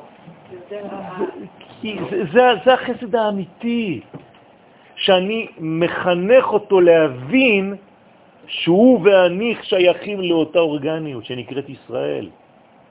זה החסד הכי גדול שאני יכול לעשות. לא לא שאני רוצה לקפוץ, שכאילו הבנתי כבר את כל העניין של ישראל. עכשיו אני מבין את איך בניית... בוודאי שאתה מבין, אתה הקדוש ברוך הוא. ברור. זה גם יותר קל לי לי. אני עובר... נו. אה, עכשיו, התכלית של המנגנון של ישראל, כן. הוא לא ישראל בשביל ישראל, הוא צריך לעשות... יפה, בשביל אומת העולם. אמרנו את זה. ברגע שאני מבין שאני אחד אורגני, אני צריך להבין בשביל מה באתי לעולם. כאומה. למה הקדוש ברוך הוא לא הסתפק בזה שאברהם הוא כבר אה, גילה אותו? מספיק, הנה יש לך צדיק בעולם, הוא גילה אותך, הוא אדם פרטי, תשתמש בו. לא, ואעשך לגוי גדול. אתה, אברהם, לא מעניין אותי בכלל. אלא אם תבין שאתה גוי גדול, רק בינתיים זה עוד לא התגלה בעולם. כשתיכנסו לארץ ישראל, לך לך אל הארץ אשר אראך, שם, כשתהיה לגוי גדול, תתחיל המשימה שלך. ומהי המשימה? היא כתובה בפסוק. ונברחו בך כל משפחות האדמה. זה, השלמת את כל ה...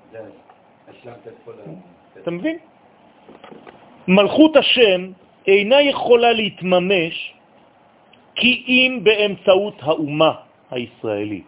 אנחנו אומרים את זה, אין מלך ולא עם, ואין עם בלי ארץ. זה, זה הכל אותו דבר.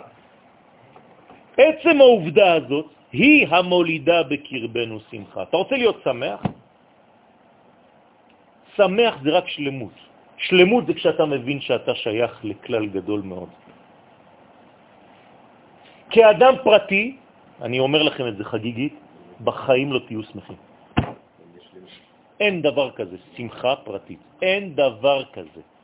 זה שמחה בגלל שאתה קשור לכלל, וכשאתה עושה ברית מילה לתינוק שנולד לך, זה בשם כל ישראל. אני עכשיו מכניס אותו לתוך האורגניות הגדולה הזאת, לשייך אותו, להבין שהוא שייך לזה, גם אם לא עשיתי לו ברית מילה. אבל עצם זה שאני מכניסו בבריתו של אברהם אבינו כאומה, שמחה גדולה.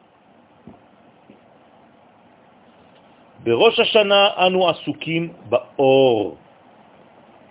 אור בגמטריה רז, זה הדבר הכי פנימי שיש. כלומר, בגילוי הטוב האלוהי על מכלול חיינו. ההתעסקות בחטאים שלנו מפנה את מקומה להבלטת הרצון הכללי הפנימי שלנו לטובת הבניין המחודש של המלכות.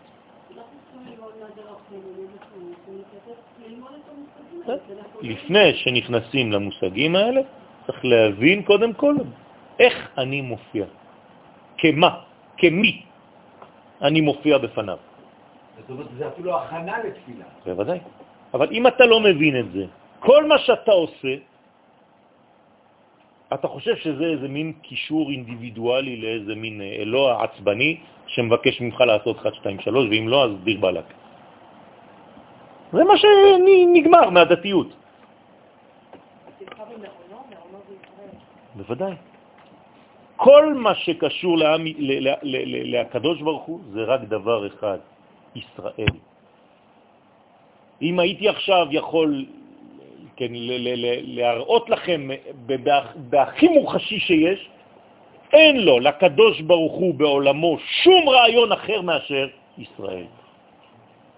כמו איש שאוהב אישה והוא משוגע שוגה בתמיד. מה זה משוגע? כך אומר הרמב"ם. לא יכול לאכול, לא יכול לישון, לא יכול כלום, רק כל הזמן מתגעגע לראות אותה ולגעת בה ולא יודע מה לחיות איתה. ככה הקדוש ברוך הוא אוהב אותנו כאומה. עכשיו, זה לא הפרטים, זה לא למטה, זה בעצם. ישראל. בנשמה הכללית הזאת. הפרטים הם קיימים, הנה. אבל אני כפרט צריך להרגיש את זה, את האהבה הזאת של הכנסת ישראל בת זוגו של הקדוש ברוך הוא. אני צריך להיות בגובה הזה, להרגיש, זה לא הפרטים, זה הפרטים, הפרטים, הפרטים. אני כפרט, יש לי קרן מהשמש הגדולה הזאת בנשמה הפרטית שלי, שנכנסה בתוך יואל. אבל הנשמה הפרטית שלי היא קרן של השמש הגדולה הזאת. ואם אני לא מקשר את עצמי לשם, אז מה זה השמש הגדולה? זה ישראל, נשמה, מה זה? זה נשמה. אי אפשר, לה, אי אפשר להבין, אני מבינה שאי אפשר להבין. אי אפשר להבין. זה בריאה, בריאה. אלוהית. בריאה אלוהית שקיימת לפני בריאת העולם בכלל. ובשביל המדרגה הזאת נברא העולם, בשביל ישראל שנקראו ראשית. לא לא... נכון, הוא מגלה את המדרגה הזאת.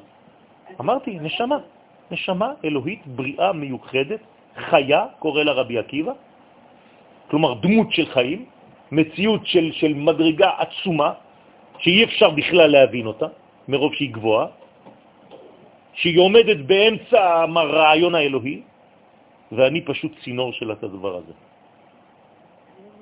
אה, יפה, צריך ללמוד את זה שנים. מה זה הנשמה הזאת? את מבינה מה זה לימוד אמונה? עכשיו, מישהו לומד את זה? לא, זורקים אותך מיד לעניינים של ההלכה וזה וזה וגמרא, וזה, אתה לא יודע בכלל מי אתה בכלל. שנים צריך ללמוד את הדבר הזה. מי זה? מי זאת? עולם מן המדבר. מי זאת? עולם הבא. מי וזאת? מתרפקת על דודה. יש קשר, אהבה אינטימי בין... זה דברים עליונים מאוד, ואני כפרט חייב להיות קשור לשם. איזה ספירה, איזה... אין ספירה, זה לפני הכל. לפני הכל. רד לה, רשע דלית ידע, אל תחפשי. אי אפשר לדעת. לא מבינים אפילו מה זה, מרוב שזה גדול. אז אני אומרת בשם... אה, אה, בשם הכלל הזה, בשם כל הכלל, ישראל, אז מה? את צריכה פשוט לחשוב בשם הרצון האלוהי שעלה בתחילה. כן, הרב, אני חושב ש- שזה הצדק המוחלט. זה אמרתי, טוב, כתוב, כתוב. כן. כנסת ישראל היא הצדק המוחלט. הרב כותב את זה, עכשיו, פה. הרב קוק, נשמתה של כנסת ישראל היא הצדק המוחלט. בסדר? מה זה הצדק המוחלט? הוא לא נכנס לפרטים, זה, זה גדול, אי אפשר. זה, זה שלמות, זה אלוהות, זה כאילו החלק הנשי של האינסוף. בסדר? נגיד ככה. מה? כמו הכאב של להיות לבד. נכון. אז בראש השנה יסוד התשובה מתלבש בלבוש חדש, בסגנון של אהבה, ולא בצורה של וידוי על חטאים. ביום הזיכרון צריכים אנו לחדש בקרבנו, הנה, פרקטית עכשיו. אני נכנס עכשיו לראש השנה, שבע בערב אני נכנס לבית הכנסת. צריך לחדש בקרבנו את ההרגשה העמוקה של אהבת החיים. אני מבקש ממנו לכתוב אותי בספר החיים. מה זה הספר החיים? ישראל. אני רוצה להיות קשור לכלל הזה, שם הכל חיים. חיה אחת עומדת באמצע הרקיע. לא. נכון? בסדר, יפה. לצערנו בית הכנסת שבר את זה. אני מסכים איתך. אתה מתחיל באיזה רמה, אחות קטנה. אתה יודע מה זה אחות קטנה? אתה יודע מה זה אחות קטנה? זה זה, זה, זה, זה, זה, זה, אהבה, מה זה הדבר הזה? זה ביום הכיפורים, היום שהדמות בשבילי שהכי מתרגם את זה, זה שכולם ברחוב, אלה מהאופנועים, כולם הולכים ברחוב, סתם מסתובבים, אין להם מה לעשות. יום לא בלילה. בבית, כולם מסתובבים, לא קשור בכלל, כן. לבוא לתפילה ושום דבר. זה האחדות האמיתית, כל השאר. אז אתה חש את זה בצורה כזאת, הייתי מת, הייתי חי, שזה יתממש בבית הכנסת. כלומר, בית הכנסת הפך למקום האחרון שמרגישים את זה. כן, כאילו, ריבונו של עולם. לא, כי כל אחד שם לבד. מצד שני, אי אפשר להיות כן, כל הפרטים ביחד. כן. כשאתה נכנס לבית הכנסת, תתחבר לכלל. זה הכנסת, כנסת ישראל. זה בית בכינוס, לא. כנסת ישראל, בית הכנסת, הכנסת הגדולה, כנסת ישראל. לכן, מחדש את ההרגשה העמוקה של אהבת החיים ואת ההשתוקקות שלנו לערכי האמת המוחלטת, לצדק המוחלט, כנסת ישראל. עלינו לסלק את כל ההפרעות ואת כל המניעות כדי להתחבר מחדש אל המקור האלוהי. זה המקור האלוהי, זה הרעיון הראשון שלו, הוא להתאים את עצמנו כפרטים אל הקומה הזאת. בראש השנה עלינו לשוב אל הטבע האלוהי שניטע בנו במולד. ומה זה הטבע האלוהי שניתן בנו? חיי עולם נטע בתוכנו. מה זה חיי עולם? חייה של כנסת ישראל. זה מה שטבוע בי, ואני צריך פשוט להוצ... לתת לה לנשום, להוציא אותה, לגלות אותה בפרט שלי, בגוון שלי, ולהזדהות עם הטוב המתפשט ביקום. יהי רצון שנזכה להתקשר למדרגה המוחלטת הזאת של הצדק המוחלט של כנסת ישראל, ואז תראו שבעזרת השם, באמת, אם נבין את זה, זה ביאת המשיח מיד. מיד. משיח לא בא, אפילו גם לא מטלפן, בגלל שכל אחד חושב שהוא פרטי. הרב, אני רוצה להגיד עוד משהו. כתוב שהאדם, כל החי, שט עליהם נגדו.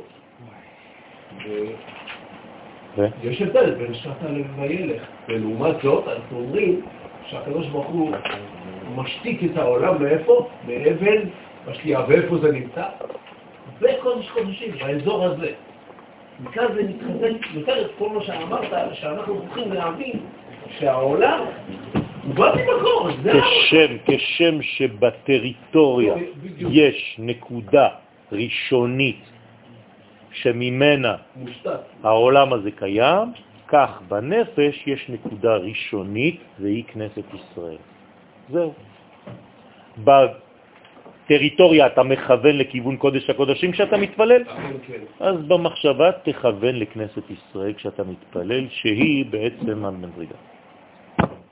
שבת שלום ושנה טובה.